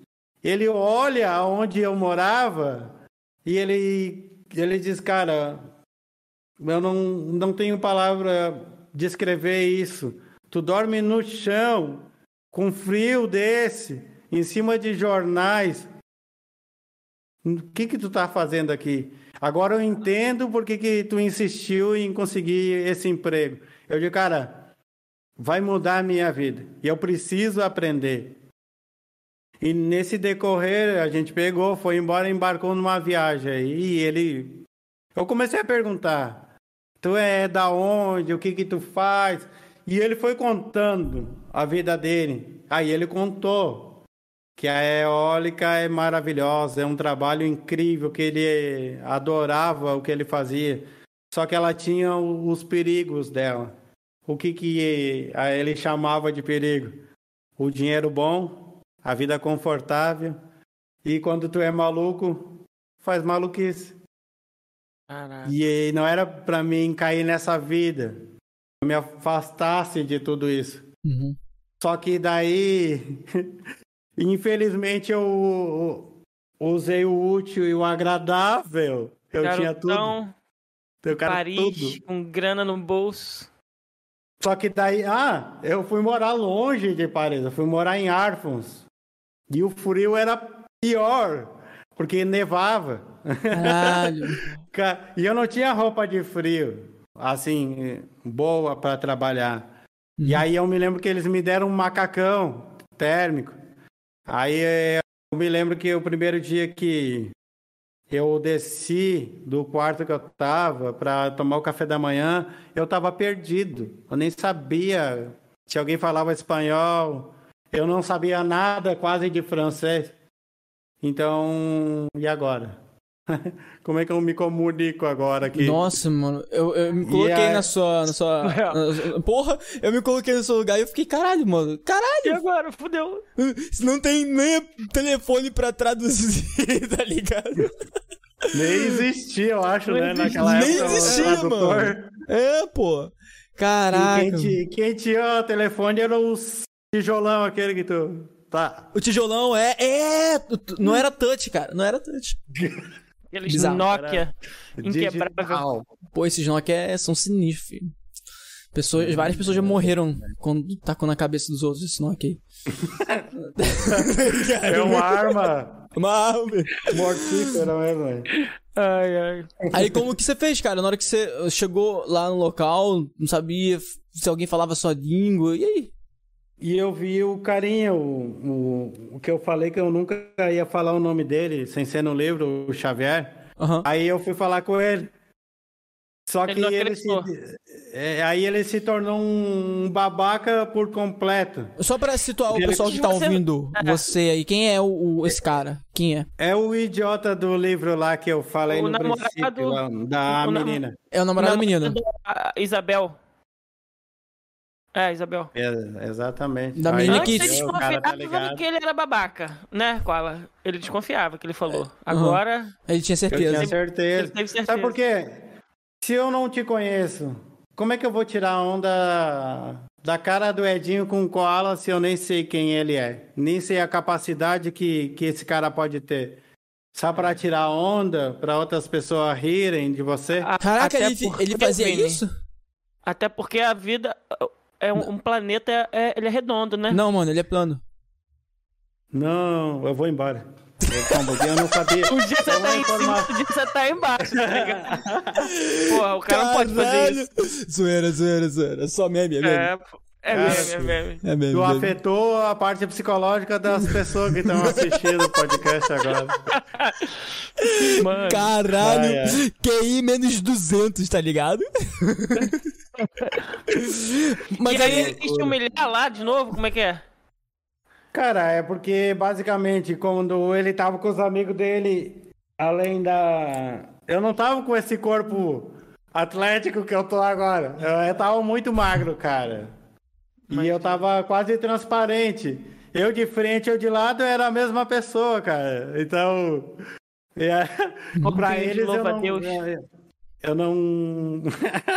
é verdade mesmo. E não ia ter perspectiva de fazer um trabalho tão árduo que é a montagem do aero. Porque ninguém fala dessa parte que o negócio é, é punk, o negócio tu tem que meter a cara e fazer. O recurso, às vezes, são muito poucos. pô, passa É, a cal aí, fala aí, a gente tá curioso, mano. Eu, eu, eu- o máximo que eu es- estudei sobre isso foi, foi no colégio, tá ligado? Energia alternativa, é, olha, que existe, só isso, tá ligado? Pronto, né? Pronto, mas é parar de construir Então- e tal, como que é essa parada, mano? Cara, eu, eu quando cheguei, eu também não entendia nada. Eu me lembro que no caminho, saindo, a gente andou em volta de 40, 70 quilômetros aproximadamente num caminho de chão batido até chegar ao parque. É, eu vi, a primeira vez que eu vi foi uma nacelle. O que, que é uma nacelle? Ela é o corpo do aerogerador. E aquilo eu, uau, que incrível, o que, que é isso, não sei o que. Queria tentar saber, eu não conseguia, eu não tinha compreensão. Aí tinha uns caras dentro do carro que eles, eles também fizeram muita diferença ao decorrer da minha vida. Uhum. E ele, cara, isso aí, um francês e falava muito bem espanhol, né? Que é o Pierre. Uhum. O Pierre começou a me explicar que aquilo era uma energia renovável, que era algo incrível, que no decorrer do, ah, dos anos do, as pessoas iam ver muito mais do que já, já poderiam presenciar na Europa, ia para muitos outros países, porque o decolou ó, a nave do a, a nave decolou nos anos para frente no Brasil, mas a Europa já estava estourado, entendeu? Então, quem aprendeu a trabalhar naquela época, quando chegou no Brasil, sabia muito mais. Entendi. Né? Entendi. Porque muitas coisas, as pessoas aqui no Brasil foram aprendendo o famoso na tora, dia a dia, levando paulada, né? Então, é diferente quando tu leva paulada ah, e alguém te ensina também, mal ou bem te ensina. Então, esse francês, o Pierre, Pierre, Pierre. e esse cara, ele não tinha problema de me explicar as coisas. Uhum. E quando eu fui, aí quando você entra, vai lá. Você entra, você tem que passar por uma, um treinamento para você conhecer o lugar. Uhum. Isso aqui não pode fazer, aquilo pode, os animais silvestres não pode matar, é toda essa história. Uhum. Use os seus equipamentos de segurança, de proteção. Então você tem todo um treinamento. E quando eu saí desse treinamento, a menina me levou a Luanda, acho que eu não me lembro agora o nome dela. Uhum. disso. E ela me termina me levando para minha base de trabalho. E ali a magia aconteceu. E ali que eu não sabia se eu ia aguentar mesmo, porque me colocavam para carregar sacola de parafuso de métrica 43, um parafuso. Caralho. um- quantos gramas, não sei quantos quilos pesa. Sim, precisa Uns não. 5 quilos cada um. Agora tu soma um, um saco de parafuso com 50 peças. E eles tinham formas de transportar aquilo, só que tu é novato, Aham. entendeu? Tem que apanhar. Caraca. Pra ser divertido. Aham. Aí, como eu não tinha força, ainda. Não sabe falar em língua ainda. Com corpo de louva a Deus. Sem uma amizade. Se fudeu. Caralho. eu tava virado numa espiga de milho, magricela e cabelo, que eu não mandei a foto pra vocês, cara, porque é vergonhoso demais, cara. Se eu mandar uma foto, vocês Que isso, Se acaba, mano. cara. Mano, eu, eu falo, O, mano. eu- o, o Crush e o palhaço. ai, ai, Mano, a, a- gente tem que olhar pra trás, mano, e ter orgulho do que a gente se tornou, mano. Que nem o Edinho. O Edinho antigamente tinha cabelo. Hoje ele não tem, cara. Não- Calma aí, isso é orgulho? Não sei. Sempre quis ser careca, mas eu não tinha coragem de raspar a cabeça, tá ligado? Um dia eu raspei e descobri que eu era calvo daqui pra trás. Daqui pra frente não tinha mais cabelo. Cara, sabe a parte mais engraçada é que, pô, todo careca vira e fala, pô, mano, eu só fiquei careca porque eu raspei a cabeça. Mas na verdade sempre foi careca, Edinho. Você sempre foi careca. Você sabe que eu te amo, né? Sabe que eu te amo, né, mano? Tem- Ilustra um pouquinho aí, ilustra um pouquinho, né, mano? coraçãozinho. Ilustra aí, ilustra aí. Boa, Ah, boa, boa. momento- isso, momento ilustre. Necessário. Necessário. Caralho, aí. Aí, Car... Aí, Ari. Pô, futuro. aí, ó. Você, você trabalhava com energia eólica. A gente trabalha com solar na careca do Edinho. aí, Ed. Aqui é meio parecido com a lua, tá ligado? Ela reflete a luz. Só que ela reflete aqui do. do quarto, tá ligado? Tipo fotossíntese. Mano, Tipo muito, muito foda. Cara, me fala um pouco da sua, alguns momentos que te marcaram no trabalho de eólica. Você, você foi crescendo lá dentro. É, como que foi a parada? Mas antes de falar, mano, só reforçando pro chat lindo e maravilhoso que tá aqui com a gente, o pessoal que tá ouvindo aí, lembrando que a gente tá passando simultaneamente na Twitch e no YouTube. Segue todas as redes sociais, digite exclamação sociais aí pra acompanhar. Envia uma pergunta, agora ao vivo você pode enviar uma pergunta. Daqui a pouquinho, mano, daqui a pouquinho, é, tô até querendo é, acelerar um pouquinho mais, Ari, pra gente é, avançar, porque já são, mano, já estamos uma hora, duas horas e meia aqui conversando, cara. Caramba. Olha, passa voando, né, cara? Pô, a gente ficaria muito mais. A gente ficaria muito mais, cara. Mas, tipo, a gente tem. Já a gente vai. chorei umas Pô. três vezes aqui. Pô, eu Uma que vez te- eu tive que sair. Eu tive que sair. Eu tive que sair daqui, que eu chorei pra caralho. Caraca, Primeira mano, o. Edinho, pô, o Edinho teve que me fazer ficar forte pra não sair também. Mano, tá ligado? 96 quilos aqui de brabeira. Mentira. Brabeira, vai nessa, vai nessa. Pô. É, foda. Mas aí, envia uma pergunta, você que tá ouvindo aí, abre agora essa live, essa live linda, mano. Olha, essa live tá muito bonita. Eu sei que você só quer ouvir, ouvir, mas escreve uma pergunta. Tem alguma pergunta pra fazer? Mande agora a sua pergunta por apenas zero reais. Né, não, Edinho? Fala, e quem estiver ouvindo pelo Spotify? Quem estiver ouvindo pelo Spotify, saiba que você está perdendo ao vivo, porque obviamente não dá pra fazer uma pergunta no Spotify. Vai estar disponível isso aqui no Spotify, pra quem não sabe que tá vendo, vendo a gente aqui, beleza? E acho que é isso, né, mano? Agora fala aí pra gente, fala E- uns momentos aí marcantes. Qual foi? Fala aí, Ed.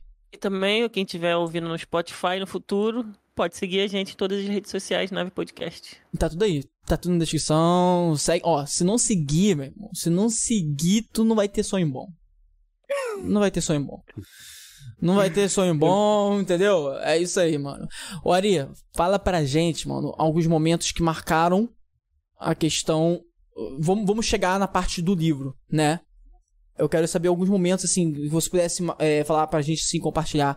Os momentos que te marcaram quando você tá trabalhando no parque eólico e até você pegar e escrever o livro e, e- e acontecer isso, né? E, e o final, que eu vou querer saber, eu acho que eu vou- a gente vai até pra, no final, já vou, já vou, já tô é, falando pra você, pra você adiantar aí e pensar, porque na verdade você já tem isso em mente. Mas no final, eu vou, a gente vai perguntar pra você o que todo mundo quer saber, que é, por que quatro ventos? Mas isso aí se fala no final. Boa, boa, boa. Olha só, um parque eólico me deu muitos presentes. E o primeiro presente que emo emotivo já de fazer parte de um dia a dia, que eu não tinha nem noção o quanto é difícil. É, trabalho braçal muito tempo, lavar os componentes para ser montado, né? Uhum. Mas você falou coisas pontuais que me marcaram. É. É, em seis meses, o Pierre já tinha oito. Um- o Márcio, que depois agora eu já vou falar dele, foi o cara que me ensinou a montar as pá, as a hélice, como algumas pessoas chamam. Caraca. É, pica, mano. Não, pra quem tá, para quem tá ouvindo a gente aqui, mano, cara, eu, eu nunca vi de perto uma torre eólica, mas eu tô ligado que ela é gigante pra caralho, mano. particularmente, a primeira que eu montei tinha 120 metros de altura. Caralho! E, e- e assim, você monta no alto, né? Você vai. Não, é- ele, ele monta com porque- telecinese. De repente monta no chão e plum, alguma coisa puxa, sei lá. Cara, ligado? Porra, Edinho. Esse nerd foi demais, né? Ele é É o professor. professor Xavier, né? É o professor Xavier, Edinho. Pô, tá no... Jim Gray. demais. Aí, Ed. Caralho. Bora! Caramba. Marvel me contrata. Você não pode abandonar a nave, cara. É. Não, a nave vai junto. Ah, então beleza. Tá tranquilo. Momentos que marcaram. Que eu consegui montar meu primeiro tramo, que se chama T1, para algumas pessoas que entendem, é o primeiro, a primeira parte da torre a ser montada. Ali eu já tava realizando. De internet, Não, mano. É Conectou, porque voltou, o, voltou. O, modem do Koala fica embaixo da Voltou. mesa dele. Mentira, entendeu? mentira, E ele mentira. fica muito empolgado, Ele dá Causeiro. um bico. Ele dá um bico. É. Que causeiro, mano. Aí, Mansur, conseguiu conectar na agenda mentira. aqui, Mansur? Eu tô zoando ele. Segura aí que teu, teu, Voltou, na internet voltou. aí deu problema aqui também. Ah, é? Ah, então não foi, Caraca. pô. Então... Não, mas deu problema no Lion Board, né? Não foi no, no, Ah, tá, na beleza, minha beleza. internet. De boa, aí, de boa, de boa. Segura- Segurar. Ah, Só, só segura um pouquinho. Pro... Ah, não, vamos falar. Já botei aqui na tela de três. Mas fala aí, fala aí É. o que você tinha falado em questão. Ah, é, eu lembrei da minha pergunta. A pergunta que eu. Na verdade, não é uma pergunta. É uma, uma curiosidade. Você falou, montei minha primeira T1. Mano, explica pra galera como que é esse processo de montagem, tá ligado? Tipo assim, é, é- pô, é um troço muito pesado, gigante. Tá ligado? Envolve vários procedimentos. Assim, se passar a visão assim, é muito difícil, cara. É uma parada tipo. Já deu algum acidente assim, picoso? Uma parada. Caralho. No mundo, vários, né? O que que acontece? O ser humano falha e a máquina também. então, A quando. máquina- É, é- é gerida pelo ser humano, né? Ser Então, humano. é, é. Cara, é. é. É.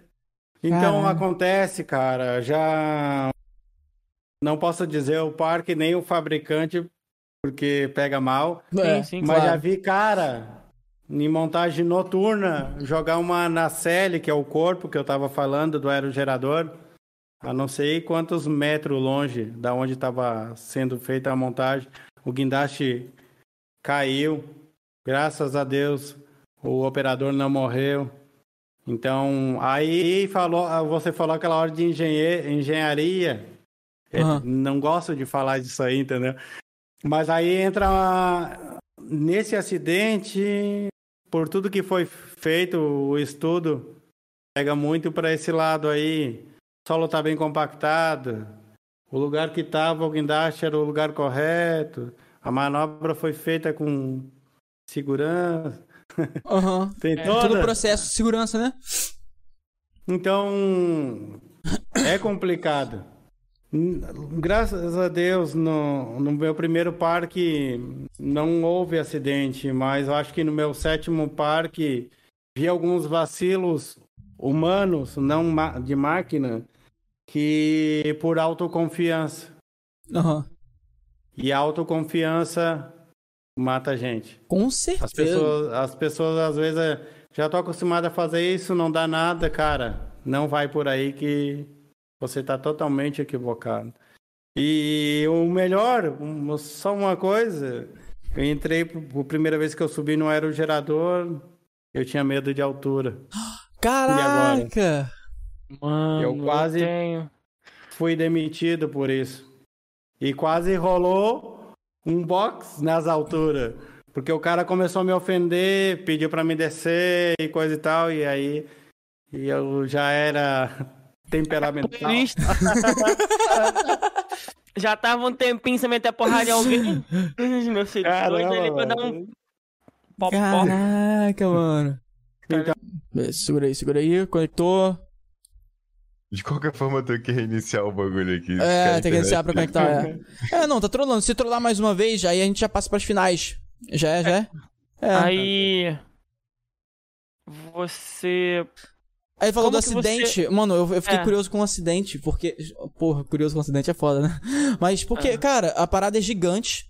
Pra caralho. Você disse que É jogou tipo- pra metros de distância. O, o, o, pra pessoal que não tá ligado, tipo, normalmente, né, os ambientes onde ficam as torres eólicas, eles é, não são muito próximos de locais urbanos, né? Onde tem pessoas por, por esse e vários outros motivos. Tem um motivo específico que eu, eu sou muito curioso pra saber, porque falam que é, mas eu não sei porque eu nunca tive perto de uma. E você trabalhou, né? Então, é muito alto o barulho, cara? Como que é? É. Antigamente, eles tinham uma alguns fabricantes que fabricavam uma fita para colocar aproximadamente, vamos ver se eu não Mal me lembro. É 21 metros da ponta da pá para a raiz. O que, que é a raiz? A raiz é o lugar on- onde estão os parafusos para ser co- conectada a pá no hub, que é o rotor. Aham. Então, da ponta, passando aonde tem um para-raio, eles colocavam essa fita. Cara, o barulho era. Essa fita, antigamente, era para minimizar a- o vento cortando. Porque quando ele começava a cortar, cara, fazia, faz um, um barulho bem complicado. Né? Então. Como- Tenta simular aí, mano, como que é o barulho. Ah. Vai lá. Vai, Edinho, faz o barulho aí. Eu sou o sonoplasta, sonoplasta da nave. Vai. O, o redutor do juízo não vai deixar. É, Que merda. Esqueci dessa porra. Caraca, mas incomodava então pra caraca, né? Então por isso que vocês usavam a- aqueles. aquelas. Tipo uma proteção, né, de ouvido, né? Parecia um E headset. também pelas ferramentas de impacto. Porque quando você imagina, você está torqueando, que gerando torque numa polca, e você está dando um impacto, digamos, de 600, 800 bar, é, o impacto é, é terrível. Metal com metal. E Caraca. no lugar fechado, aquilo fica vibrando o, o som. Caraca. E isso faz mal para a audição. né? Tem gente que, cara, tem gente que vomita, que passa mal nos primeiros momentos, não só pelo movimento, Você passou mas mal? por toda e na, cara, eu não cheguei a vomitar, mas tive que me sentar. Os primeiros máquinas que eu subi, eu acho que era fobia mesmo por causa da altura. Eu ficava com medo de. Cara, é terrível. O cara abriu uma tampa, pega esse material que tá chegando aí. Cara, eu não conseguia me mexer do lugar, velho. Caraca, mano. É feio ter medo de alguma coisa. Mano, eu tenho muito medo de altura. Tenho muito medo de altura. É. Mano, eu, eu- eu vo- não tenho, eu não tenho medo de altura. Eu tenho medo de estar. É, tipo assim. Na altura. Não, tipo assim, eu tenho, eu, eu tenho medo de estar sem. Por exemplo, tem pessoas que, tipo, pode estar na altura, pode ter todo o equipamento de segurança possível. Eu tenho medo pra caralho, sabe? Eu tenho medo de estar em locais altos sem segurança. Tipo assim, sem barra, sem essas coisas, entende? Por exemplo, eu tenho. Cara, que me dá uma agonia quando alguém pega o telefone e fica usando ele assim pra fora em um ambiente alto, tá ligado? Tipo, o terceiro, quarto andar, aí fica assim, nossa, me dá uma agonia, eu fico, porra. Vai esse cair. telefone aí, vai cair essa caralho. Meu Deus, eu fico É agoniado. isso. complicado. É muito Mas- complicado. E, e hoje você De é acordo. dono de um, de um parque? Ah, eu queria eu ser dono de um parque. Mas- só uma, ma- só uma máquina. Mas eu tô curioso. marca- Você tem, você tem É. um sonho, você tem um desejo. O, o seu desejo, ele chega nesse nível? Boa. É verdade. É isso aí. Cara, quando escrevendo a, a, a primeira introduções de quando eu falo a empresa no livro, aquilo ali mexe demais com o meu psicológico. Porque receber um convite de abrir uma empresa para montar um parque eólico é uma novela na tua cabeça. Porque tu diz, pô, eu, eu nunca imaginei que eu poderia chegar num patamar desse, porque Caraca. tudo que eu fiz até agora, E alguém Foi- chegou e falou cara- pra você isso? eu, o Pierre. Recentemente? É, tá, a NV Wind tá em processo. Cara, que foda, mano. Parabéns, cara. Então, Mano. então a gente quer. O Pierre hoje ele é diretor de uma grande marca e ele era um cara normal que que se molhava, passava fome, que nem eu, cara. E É, você pode falar o nome da- dessa marca? cara, melhor melhor não. Não, tá É bom. muito spoiler, né? Muito spoiler. Vamos deixar pra próxima. Essa, sabe o que que acontece? Olha só. O Pierre quase todas as marcas que eu cito no livro, eu tive um receio de falar realmente o nome do fabricante ou o parque. Porque pode dar dor de cotovelo em muitas pessoas. Porque, ah, eu trabalhei com muitas pessoas, tenho acesso pelo trabalho que eu realizo com muitos parques. Não gostaria que se tornasse um atrito Entendi. de preferência ou não Entendi. preferência. Faz sentido. Então eu quis, quis É. falar, falei de muitas coisas que eh, acontece dentro de um parque, mas sempre preservando o nome do parque, o nome do fabricante e até mesmo as pessoas, que realmente nenhum, exceto o Uriel, ninguém mais tem um nome real ali, minhas filhas e a minha a esposa. Mas um- um- personagens, não. Hum, Por vários motivos, né? Entendi. Mas É. por que, que, por que, que eu te falei do Pierre e para mim ele foi importante? Chegou um momento que rolou uma promoção, o Márcio ia deixar de ser supervisor para ir para a África do Sul como site manager como Caralho. gerente de projeto, né, no caso lá. E então era um sonho inacreditável para ele. Aham. E ele precisava de um chefe de equipe. E quando ele veio falar comigo e com o Pierre, eu achei muito engraçado, porque para mim eu tinha muita coisa ainda para aprender. Só que nessa época, com o decorrer da minha vida na eólica, eu já montava quase tudo. Só faltava a minha paixão, que é aspa.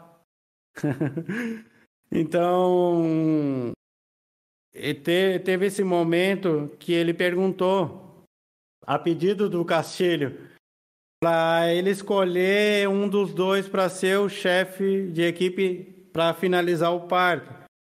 E a gente tinha poucas máquinas. E quando eu me perguntou, o Márcio perguntou para mim, diz, cara, você conhece alguém aqui que tenha capacidade para ser meu chefe de, de equipe? Eu digo, conheço. Ele, ah, que bom, pode falar aí. Eu digo, cara, o PR, chama ele lá, cara, porque esse Cara, cara, é bom. Cara, é o bom. cara conhece, ele tem paciência, ele sabe ensinar. O, o diferente de mim, eu sei executar, eu não consigo ensinar. Dele é, mas é assim. Mas você acha que daria conta? Eu digo, sim, pelo que eu sei fazer, eu sei fazer praticamente quase tudo aí. O que era montagem mecânica. Porque depois tem a parte eletromecânica, depois a elétrica. É bem complexo a história. É, é, entendeu? certeza. Até botar para funcionar a máquina. É, nossa, é um Al- rolê algumas gigante. etapas ali. Então, para mim, é, quando ele chega nesse contexto de perguntar, eu apontei o, o Pierre. E ele vai lá, chama ele onde ele estiver. Aí eu me dirijo até o local e digo que o Márcio queria falar com ele e me retiro. Ao passar, a- ao decorrer do dia, chegou a tarde, o Cacilho vem. E eu tava juntando uns materiais numa, numa- num caixote que a gente juntava para ser transportado a outra base para iniciar a atividade no outro dia. E ele disse: Eu não entendo os seus pensamentos. Por que você não quis se tornar meu, meu encarregado, meu líder de equipe? Eu digo, porque o Pierre está há mais tempo, tem capacidade e a esposa dele está grávida. Nada mais justo ele vai ocupar esse cargo. Ele e sabe que não é sempre que abre essas vagas. Você pode ficar muito tempo como montador. Eu digo, para mim tá ótimo, porque eu não sabia nada. E eu ainda estou aprendendo e tenho muito para aprender com você com toda a equipe. E ele ficou sorrindo. E depois, em outra conversa, já tinha passado um tempo, o Márcio disse que para mim que o Castilho achava que eu ia me auto promover naquele dia. E eu fiz tudo ao contrário.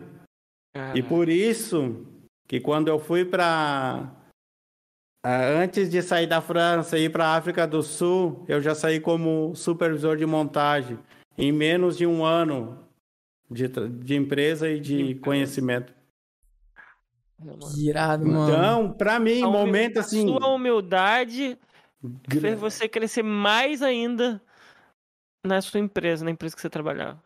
Por isso que eu chamo aquele camarada de idiota. Porque ele, de vez em ensinar a equipe dele a trabalhar, ele se retraía.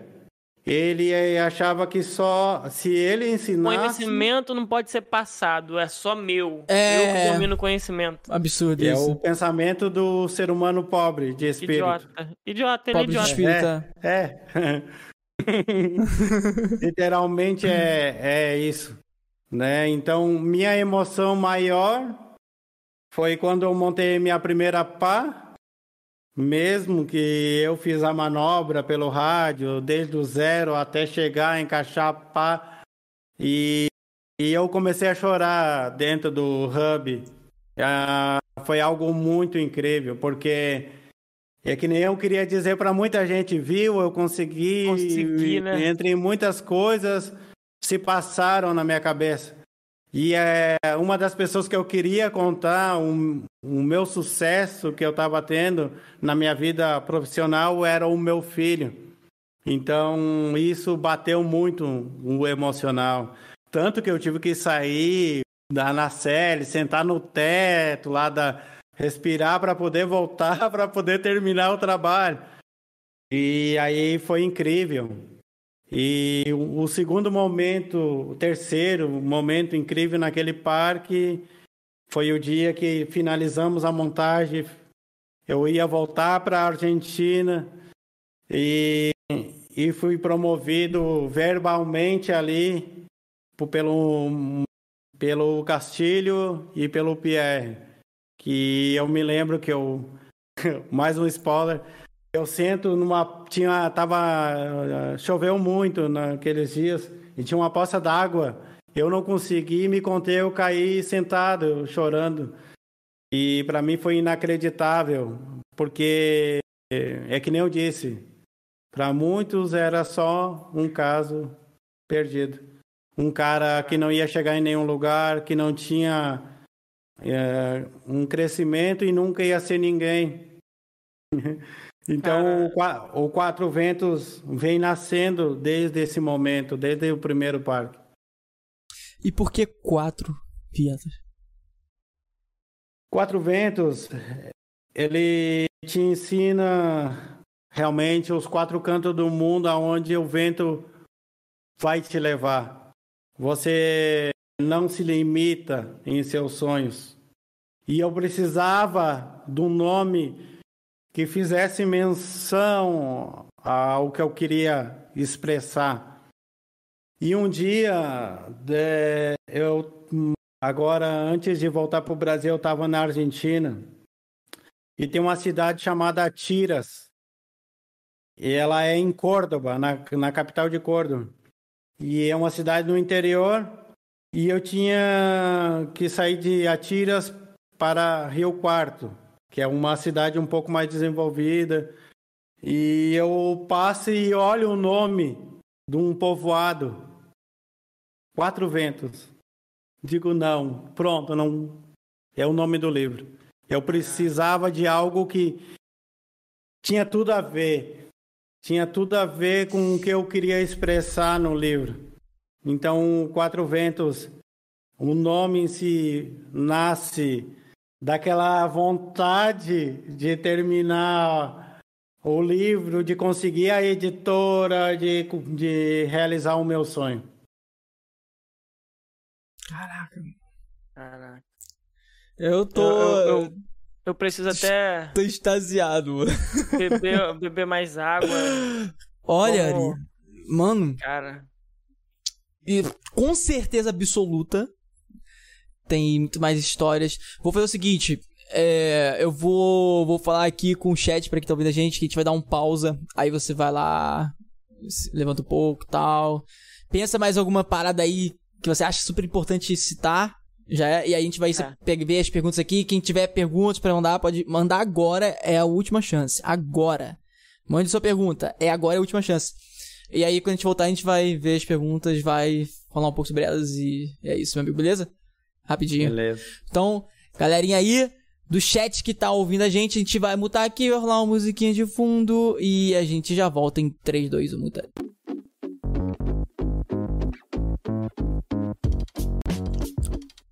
Tamo de volta! E estamos aqui, mano, com as perguntinhas que vocês enviaram. Lembrando que você pode enviar qualquer pergunta, tá? Mas agora fechou.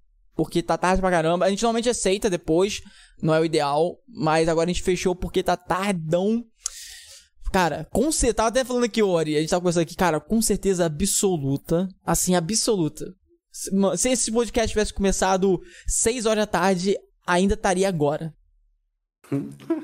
É, mano, é porque é muito. A gente, Cara. a gente deu vários saltos por causa do tempo. Então, com certeza, a gente vai te chamar de novo pra gente falar mais, cara. Ah, Tem muita bacana, coisa, velho. entendeu? Tem muita Obrigado. coisa. Eu tenho certeza. Obrigado. A gente quer, a gente quer ficar agradecido, mano. Pô, que é, É isso? Olha, o Quatro Ventos já tá 70% a segunda parte sendo escrita. Aí, ó. Caraca, aí. Quando você for lançar, você vai voltar aqui Ah. na nave. Com Vai certeza. Eu quero um print pra botar na minha rede social. Vamos lá então, mano. Vou ler aqui a perguntinha. Vinícius, quais são Uh. seus objetivos de forma superficial? Deve ser objetivo de vida, né? Deve ser tipo, pô, agora, tô, agora aqui, hoje, agora, nesse momento. Pô, o que que. Sei lá, o, o meu objetivo é fazer isso aqui, tá assim, não sei, sacou? Eu entendi sem ser da forma profissional, tá ligado? Aquela. É, não, exatamente, é. Exatamente. Acho que é isso que quis dizer. Um objetivo de vida, como eu estava falando, sonhos a ser realizado, acho que geralmente tu constrói algo, con- conquista e você quer mais. Mas a minha maior conquista, depois de muitos anos que eu falei, é ter esse contato com meu filho. De hoje ter uma família muito bem estruturada, de ter os pés mais no chão e tomar decisões. É por isso que eu achei o Quatro Ventos o primeiro lançamento muito pequeno para a dimensão do que pode ser esses projetos. Com E certeza. pode falar do spoiler da, da marca? É, Quatro sei. Ventos se, se tá se, oficialmente se tornou uma marca de roupa. Caraca, Então- ó. Isso, cara, que maneiro. Então, daqui a um tempo já vamos estar lançando NC Company. então, todo esse trabalho que a gente está tendo de com vocês agora influencia muito, muito mais querer criar conteúdo para outras pessoas, né? Então, eu, eu para mim, realizações eu tenho diariamente. Entendi. Mas se hoje eu, eu tivesse que parar de trabalhar, eu acho que eu ficaria administrando a, os meus projetos que seriam era lançar o livro, marcar, a, a- ter essa marca de roupa, ter, dar mais, mais gás a esse trabalho Uhum. e ter mais tempo para estar com a minha família, que é algo que a gente não compra, é o tempo. Caraca. Exato, mano. O tempo, o tempo é foda, cara. Eu, eu costumo falar que 24 horas é pouco pro dia, tem que ter 48. Cara, impressionante. É impressionante. né? Koala. Fala comigo, neném. Andy resgatou pergunta 0800. Aí, ó, ó, ó, vamos lá. Aí, ó. Se liga só, Ari. Quando o pessoal resgata uma pergunta usando o comando, a gente lança uma dancinha. Então Aí, vamos lá. vamos a lá. Andy resgatou a pergunta com o comando. Dança, dancinha. Aê, ó. Qual é o maior ensinamento, mensagem que você deixa no mundo pro seu filho e pras pessoas do modo geral? De- depois de tudo que você passou, o Depois- que você acha que é mais valioso? Ah, Caralho, Edinho. Muito mais valioso. Olha só. É, Ensinamento. Claro que nenhum pai quer que o, o filho faça os mesmos erros que ele cometeu. Mas o um Brian, conversando com ele, né? Até dando um, pequeno spoiler do trabalho que ele vai lançar. E eu tô querendo muito que ele lance com a minha editora aqui no Brasil. E o Qual o nome da sua editora mesmo? dele- Hã? Qual o nome da sua editora aqui no Brasil? Filos, editora. Filos. Pô, vai só pro pessoal situar aí. E... Não, não, tranquilo. Mas por que que eu quis relançar com uma editora brasileira agora? É, deixaram muito a desejar a editora na Argentina. Teve muitos, mas muitos erros ortográficos. Eu nunca me dei bem com o português em si. Mas é, era isso. Eu queria dar um conteúdo que a pessoa, nossa, o livro é bom, mas tá cheio de defeito. Entendi. Todo mundo vai botar defeito, tá no É. seu direito.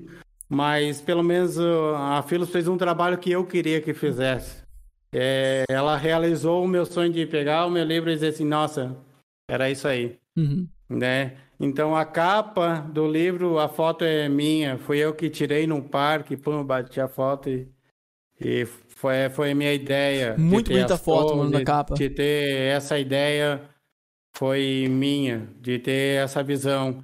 Ensinamento, aprenda a cair, a se levantar, limpar a poeira do joelho, seguir caminhando e concluir os seus objetivos, não importando as diversidades que a vida vai brindar para você. Porque se você se apegar no primeiro fracasso, você fica nem na metade do caminho. Porque não conheço nenhuma pessoa de sucesso que não tenha falhado, não tenha pensado em desistir e que não tenha se tornado grande. Esse é um pensamento. Perfeito, Caralho. mano. Perfeitaço.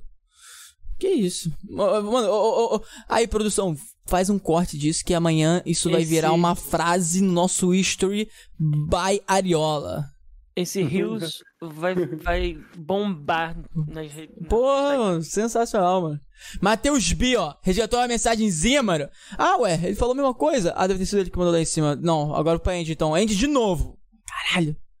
Não, peraí, Pode. repetiu. Ih, aí, John, tá vacilando, John. Botou pergunta repetindo aí, John. Ih, John, qual foi, John? Vamos, vamos, vamos pra última aqui. Ah, Andy, existem vantagens na energia eólica como fonte de energia limpa e sustentável, em relação a outras como solar hídrica, por exemplo. Ah, não, é, foi uma pergunta. né? Se existe, qual é o grande, no caso, tá querendo dizer quais são as grandes vantagens, tá ligado, da energia eólica comparado com as outras, tá ligado? Pode. É, ou cada uma depende de um ambiente e investimento, ou a parada tipo, ah, não, é porque aqui no, o desmatamento é, sobre os as paradas do vento é melhor ter a eólica do que a solar. Como que funciona isso? Pois é, né, cara? Porque, tipo, no- os- nos, nos parques eólicos tem um ambiente muito grande, né? Então, tipo, o sol bate ali. Por que não solar e sim eólica? Tem algum estudo, alguma parada assim? Você chegou a ver isso? Caramba, o, a ideia de montar um parque, você já tem que ter um estudo de vento, é pri- primordial mesmo. E também, eh, hoje em dia, eles focam muito na questão florestal, né? Então, tipo, vem uma equipe e faz uma análise ah, ao derredor do parque, antes, ah, tipo, eu sei que daqui 10 quilômetros vai começar um parque.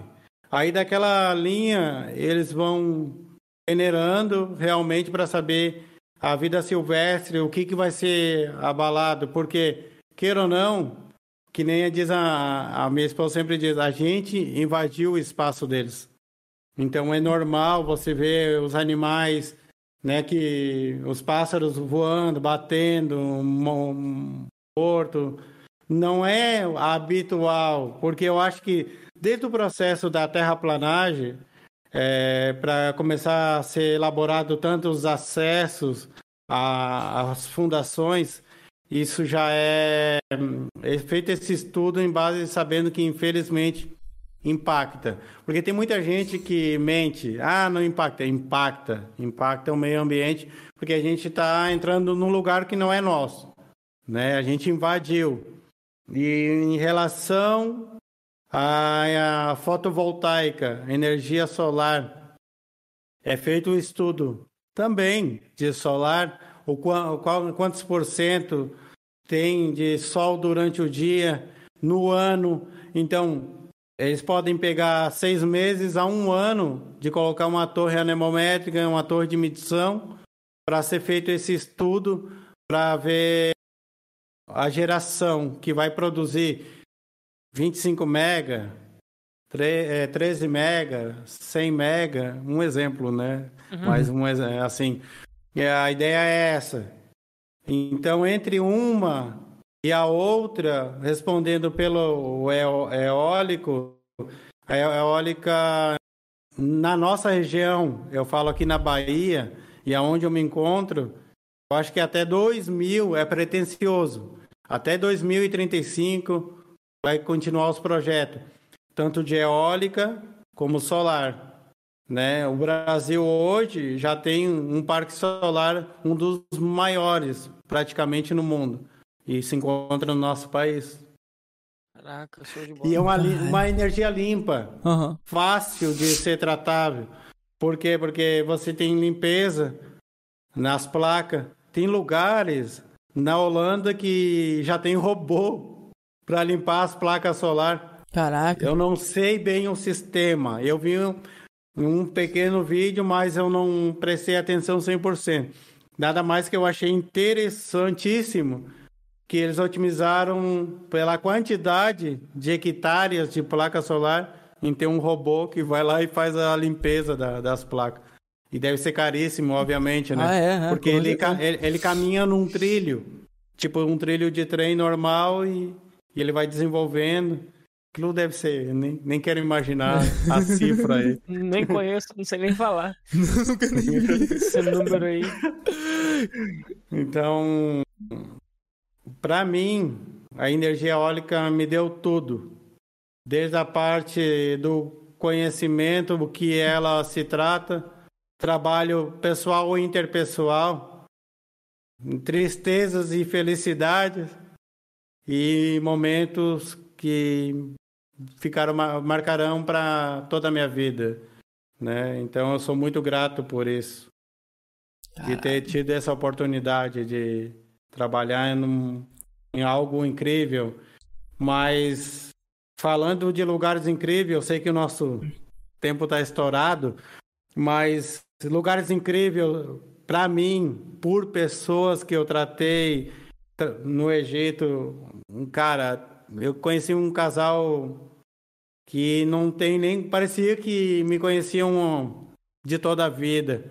São aquelas pessoas que te acolhem. Eu me lembro que eu ficava muito tempo com Lamir conversando, ele fazia fogueira. Ele botava os camelos longe da tenda. Caralho, que E ele ficava contando histórias de que passaram de geração de geração sobre Moisés, então é incrível, sabe, de ver algo que ele passa para a geração dele, a geração dele vai passar para a próxima. E espiritualmente falando, a Bíblia diz para nós que nós somos capazes de abençoar até a nossa quinta geração ou amaldiçoar. Então acho que isso é muito importante. Que nem a, a, a perguntaram, eu acho que a maior herança que um pai deixa para um filho é o conhecimento. Por mais que seja para muitas pessoas um conhecimento pouco, mas faz parte do dia a dia do filho. Você se dá conta, porque me lembro que eu escrevi uma música, e eu nem tenho ela mais, Ai. Mas a mãe do Brian tem ela. Esses dias, conversando com ele, ele me ligou para o meu aniversário e me falava que, que, que ele se sentia muito feliz, que as decisões que ele toma hoje de ser um escritor ou um compositor e até mesmo um cantor, como ele já está produzindo algumas músicas dele, foi graças a essa atitude. Então, nossas atitudes refletem mais lá na frente, lá no futuro dos nossos seres queridos. Com certeza, mano. É, é, é aquela parada, né, mano? Tipo assim, o a situação de agora, sabe? Eu, tipo, o que, o que vai afetar o futuro é o tratamento que a gente tem sobre os jovens de agora, vamos dizer assim, né? Os jovens, as pessoas que estão começando agora a entrar nesse mundo, né? No mundo das relações sociais, vou dizer assim, né? Porque, na verdade, pô, cara, o mundo é feito disso. Relações sociais, né? Porque, cara, é aquela, é a gente volta lá pro início, onde eu falo. Na vida a gente, a gente pode até ter nossa própria determinação, força de vontade, mas a gente nunca vai conseguir chegar lá sozinho. Então é essencial a gente ter essa, essa relação, esse bom relacionamento com os diferentes tipos de pessoas que tem no mundo, né? Então acho isso é exatamente isso, né? O papel da gente poder passar para nossas gerações o carinho, o cara, você você é uma pessoa incrível.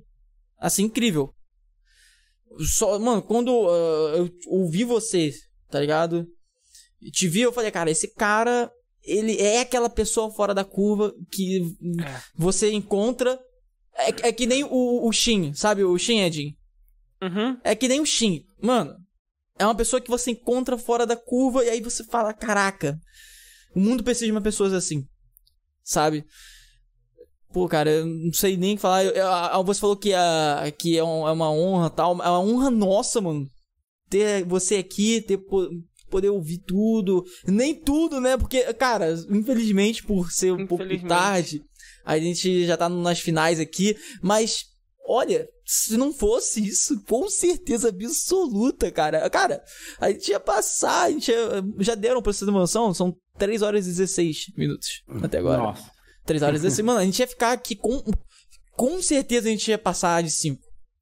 Entendeu? Cara, gente... é impressionante como é uma satisfação é, é, de ofício fazer parte da nave podcast para poder ajudar a contar a sua história e como eu, eu estou feliz de ter te conhecido pessoalmente. Porra, cara, eu quero cara, dar um abraço nele, irmão. Pô, sabe o que é isso, é, mano? É uma coisa, sabe, que mexeu muito comigo. E a sua história mexe com muitas pessoas porque é, a gente torce por você, pela sua história no livro e tá ansioso pela próxima edição. É, é, é isso. É um fato que é um fato que a gente vai te chamar aqui de novo, cara. É um fato, porque que é isso. Eu tudo que é, a gente agradece pra caramba, tudo que você compartilhou. Sério mesmo, cara, que isso. Pode falar. Só eu preciso falar isso para vocês falar. entenderem a mudança e respondendo o porquê de decidi de mudar a minha vida, fazer o famoso upgrade mesmo e, e tentar ser um carinha melhor. Uhum. a minha, a, quando eu cheguei na Bahia, eu tinha montado um, um offshore na Alemanha. Offshore é montagem no mar de Caraca, aerogerador. que pica, mano. É, é, eu já e... fui num lugar desse, tipo, conhecer assim.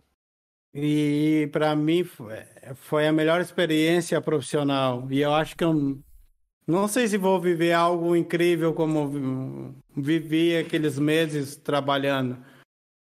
E quando eu cheguei no, na, aqui no Brasil, na cidade de Cafarnaum, onde eu moro, que me adotaram, é, que legal. eu conheci, demorou um tempo, conheci a cidade de Cafarnaum, comecei a frequentar. E o mesmo dia, cara, é, que eu conheci a, a minha esposa, eu pela manhã, quando eu subi no aerogerador sozinho, eu abri a tampa e eu ia me suicidar. Que isso, e, cara?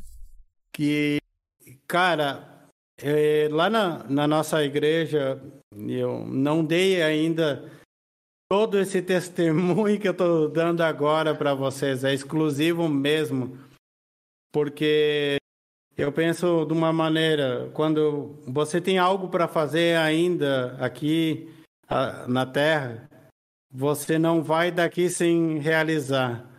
E para mim, no dia que aconteceu isso, eu me lembro que me invadiu pensamentos muito bons, que foi invadir pensamentos a respeito ao meu filho. Ah, e tudo que eu tinha que mudar ainda, que eu tinha que parar de usar as drogas, que eu tinha que ser uma pessoa de bem. E saí naquela noite, saí, terminou o trabalho, saí aquela noite e, e avistei a minha esposa. Só que sem pretensão nenhuma. É muito louco falar isso, porque eu tava, tinha saído de um relacionamento de quatro anos, não tinha dado certo. Ah, que nem fala o famoso, o santo não bateu mesmo, porque o meu pensamento era de crescer e essa pessoa naquele momento não tinha o mesmo pensamento que eu. Não tinha a mesma pegada que tem a Nakayami, de projetar, de criar, de fazer. E quando eu vi a minha, que é a minha esposa agora, a minha vida mudou. E o meu amigo, né, como um, um bom pretensioso, que viu que ela tinha uma amiga e tentou a aproximação. Só que eu estava num momento que não me importava, sabe, ter contato com ninguém praticamente. Eu tinha saído mesmo para tomar uma cerveja e voltar pro hotel e não queria conversa com ninguém. E ela, a menina, a amiga dela, puxava muita conversa comigo e eu, por educação, respondia. Só que chegou um momento que ah, eu me levantei, eu, ah, eu vou embora. Aí o meu colega, pô, tu vai levar o carro? Não, fica. E fui caminhando. E antes de sair, a, a amiga dela veio falar comigo. Ela não vai embora, pega o meu número. Eu digo, beleza. É, só que me interessa o número da tua amiga, não o seu. E, aí foi cruel, aparentemente, né? E rolou toda essa situação. E como eu tava. Era um fim de semana, se eu não me. Era um sábado, acho, para domingo. Eu peguei e tinha amanhecido, tinha amanhecido bebendo, e eu tava bebendo, não tinha comido nada, tava lá no hotel jogando videogame, virado à noite lá, o resto da noite, e... Ah, vou mandar uma mensagem para essa menina, para perguntar se ela me dá o um número da amiga dela. E aí eu mando a mensagem, e... Passa um tempo, ela diz, olha, eu não posso te dar o um número de uma pessoa que é, sem perguntar para ela. Não, digo, beleza, tranquilo. Aí também não dei muita bola, deixei para lá. Quando penso que não, essa menina me liga. E já era aqui a minha esposa. Tá, já que tu falou que tu quer me conhecer, então vem almoçar na minha casa.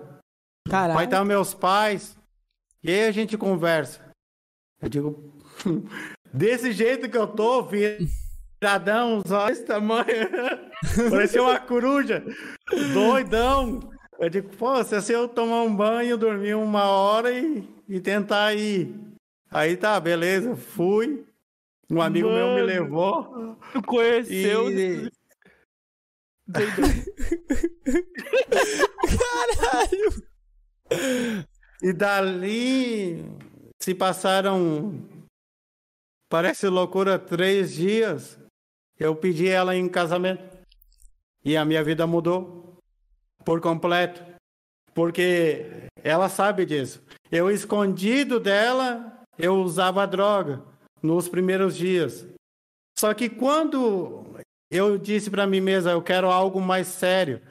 E eu ganhei um presente naquele dia que eu fui almoçar. Eu não sabia que ela tinha uma filha.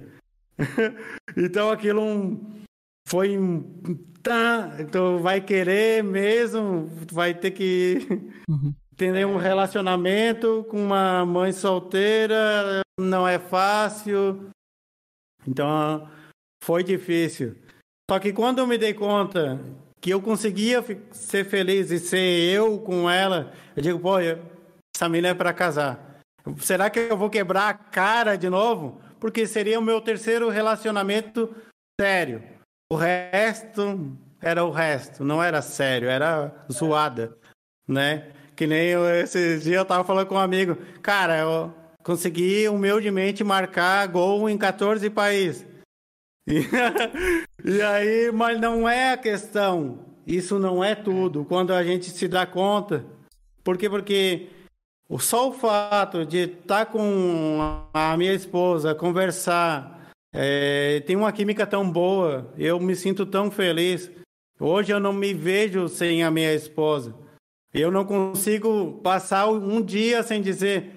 Hoje eu já disse que eu te amo, mandando uma mensagem para ela. Legal.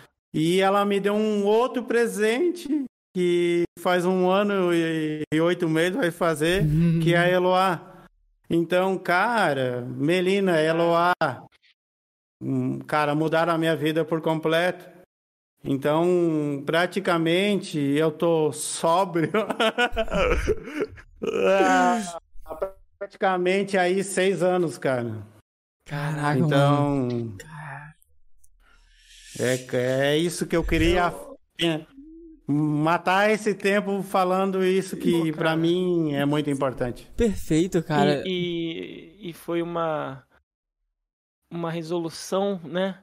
Que o, o, a gente te cortou na hora que você tava falando dela lá atrás e, e fechou perfeitamente.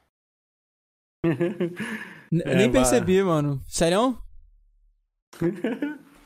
É, eu comecei né? a falar. o Porque que a gente tava eu- avançando eu- eu- muito, a gente, não, não, vamos voltar pra Ah, pô, mas aí eu. Pô. Mas, não, fechou perfeitamente pra mim, porque eu ia, eu ia voltar nesse assunto, entendeu? Pog, pog.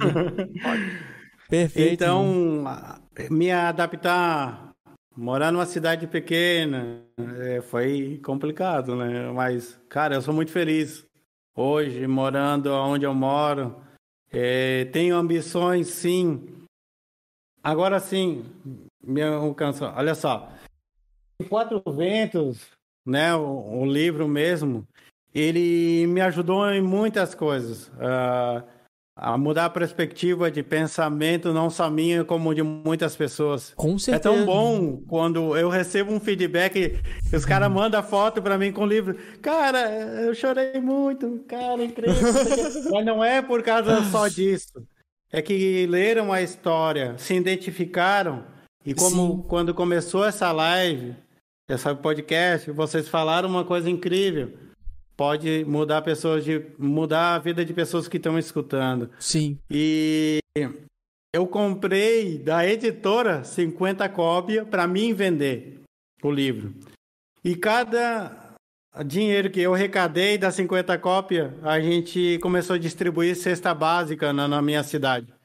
Porque tem muita gente que vive da agricultura. Sim. E, cara, tem muita gente passando necessidade. Então, acho que seria mais justo fazer esse tipo de obra. Não porque, ah, até porque eu cortei isso da minha rede social. Eu postei o primeiro dia que eu entreguei a, a cesta e já fiz um story dizendo que eu não ia fazer mais, nem foto, nem porque não era a ideia me promover, mas sim mostrar para as pessoas que realmente que estão comprando o livro físico ou digital, a gente está querendo fazer uma boa obra com o livro, que para mim é muito mais que importante que quantias vendidas. Com certeza. Hoje, Caraca. o livro vendido, ele deve estar na casa de 27 mil cópias vendidas fora do Brasil. Eu gostaria de bater uma marca expressiva de, com esse novo lançamento que, que a NC Company vai lançar junto com a Nave Podcast. Ah, cara, você Era vai, isso. você vai alcançar, mano. Eu tenho certeza absoluta. Eu, eu tenho. eu- Como eu falei, cara, tem muita. A gente deu vários saltos, mano. Então tem Cara, muita coisa. Tem muita coisa. Que isso? É que tem muita muita- coisa que não dá pra falar mesmo. O tempo É, matou a mano. gente, mas. Não, mas relaxa uma que a gente, causa. mano, a gente vai marcar com você de novo pra falar o resto. E que isso, cara? É Uma honra, assim, absurda, assim, gigante. Sério, cara, eu, eu fico agradecido por você ter aceito o convite. Eu fico feliz pra caramba por você ter compartilhado a parte da sua história aí com a gente. É uma honra, cara. Sério, eu, eu tipo assim. Vou agora me, me, me desabafar assim, falar um pouco sobre a parada da nave, porque a gente tá sentindo a mesma coisa, tenho certeza. Cara, tipo, a nave podcast tá abrindo uma. Um diálogo que poucas pessoas têm a oportunidade de ter com pessoas totalmente fora de, de bolhas que a gente vive. Então, tipo, É, todo mundo que a gente tá conversando são, são cara, são histórias completamente diferentes um do outro que se encaixam de maneiras assim que a gente fala, caraca, é incrível, mano. É, é incrível, a gente agradece muito. A gente quer falar alguma coisa aí, amigo? Não, é que essa é a essência da nave, né, cara? É, é, é conhecer sim. histórias como do Ari. Com certeza, mano. A essência da nave, Ari, eu não sei se eu te falei, né? É a gente abduzir, né, as pessoas que o mundo não conhece e que deveria conhecer. né? No Nossa, futuro, quando a nave estiver grande, essas pessoas que estão passando por nós e que as próximas vão ter o reconhecimento que merecem, entendeu? Porque a minha visão no início foi essa, enten- entende? Então, tipo, tem algumas pessoas que já têm um destaque e que estão aceitando participar para ajudar e para conversar com a gente porque gostaram da gente também. E isso ajuda a gente crescer também. É, exemplo do último convidado, entendeu? Que é um convidado expressivamente conhecido que aceitou participar porque gostou da- do projeto e da gente e, e é uma- foi de certa forma promover a nave podcast, né? É, mas a essência é essa, é a gente convidar pessoas como você, como o cara que vai vir semana que vem, um outro que a gente tá um rolê é, para ajudar ele a configurar o ambiente dele, que o cara, mano, só um spoiler, vou falar um spoiler. Esse cara deve ter uma história muito real também. O cara, ele ele é pintor, sabe aquele pintor tipo com aquele troço de tinta que faz umas pinturas assim surreais com tinta, né? Parada de Photoshop, nada de É, ti- realismo, né? é, essas paradas de realismo. O cara bacana. faz isso. de um- Cara, é absurdo. É assim, é uma coisa absurda. E muitas outras coisas. E o cara, ele não. Tipo assim, ele tem uma, ele segue uma, uma filosofia lá muito louca que pra ele, tecnologia. Ficar longe de tecnologia é a essência pra ter belas artes feitas é, pelas próprias mãos, tá ligado? Essa é a essência do cara. Ele falou até, deu uma referência de um cara lá. Aí eu porra, não vou fazer isso ao vivo, tá ligado? Então, tipo, é, é um pessoas assim, entende? Que destacam e você destacou. Obviamente, muito tudo que você falou, eu agradeço muito. Se quiser falar mais uma coisa aí, meu amigo, falar pro pessoal aí, tem mais uma coisa pra falar aí? Agra- agradecer né, a todo mundo que participou, né? É, Sigam a Nave Podcast, acreditem no trabalho do Koala, do Edinho, da equipe deles que está aí. É que nem eu falei aqui, a equipe é, é grande, o pessoal na NC também correu para dar tudo certo. Eu agradeço infinitamente, né? Eu tive a oportunidade de conhecer o, o Luffy, o Eliseu, lá na minha cidade e eu me lembrava que ele era um carinha cheio de, de sonhos e tá aí, cara, a empresa tá crescendo, ele tá confiando no trabalho dele, na equipe dele e, cara, não desistam. Quando vocês ac- acre- pensar, se é que passa pela cabeça, desistir do Nave Podcast, lembra de todas as pessoas, lembra de vocês, o quanto vocês ralaram e ralam para que isso aconteça. Continuem transformando vidas. Vocês são inacreditáveis. Vocês são extraordinários.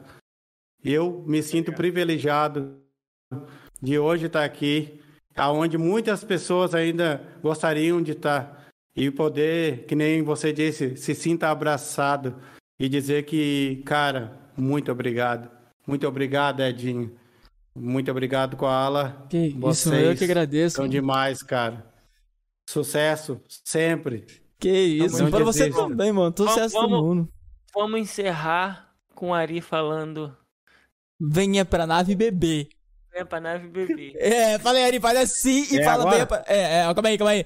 Ga- é, Pessoal, rapidinho, só deixa eu falar aqui. Pessoal que tá ouvindo. Spotify, todas as redes sociais, segue tudo da nave, beleza? Outra coisa. Tem alguém em mente que tem trabalhos incríveis, histórias incríveis e que merece o seu reconhecimento? Exclamação. É. Como é? Indicar? Como é? Formulário? Como que é? Tem um comandinho aí que eu esqueci a porra do. Deve ser exclamação Exclamação, sugerir, convidado. convidado. Isso.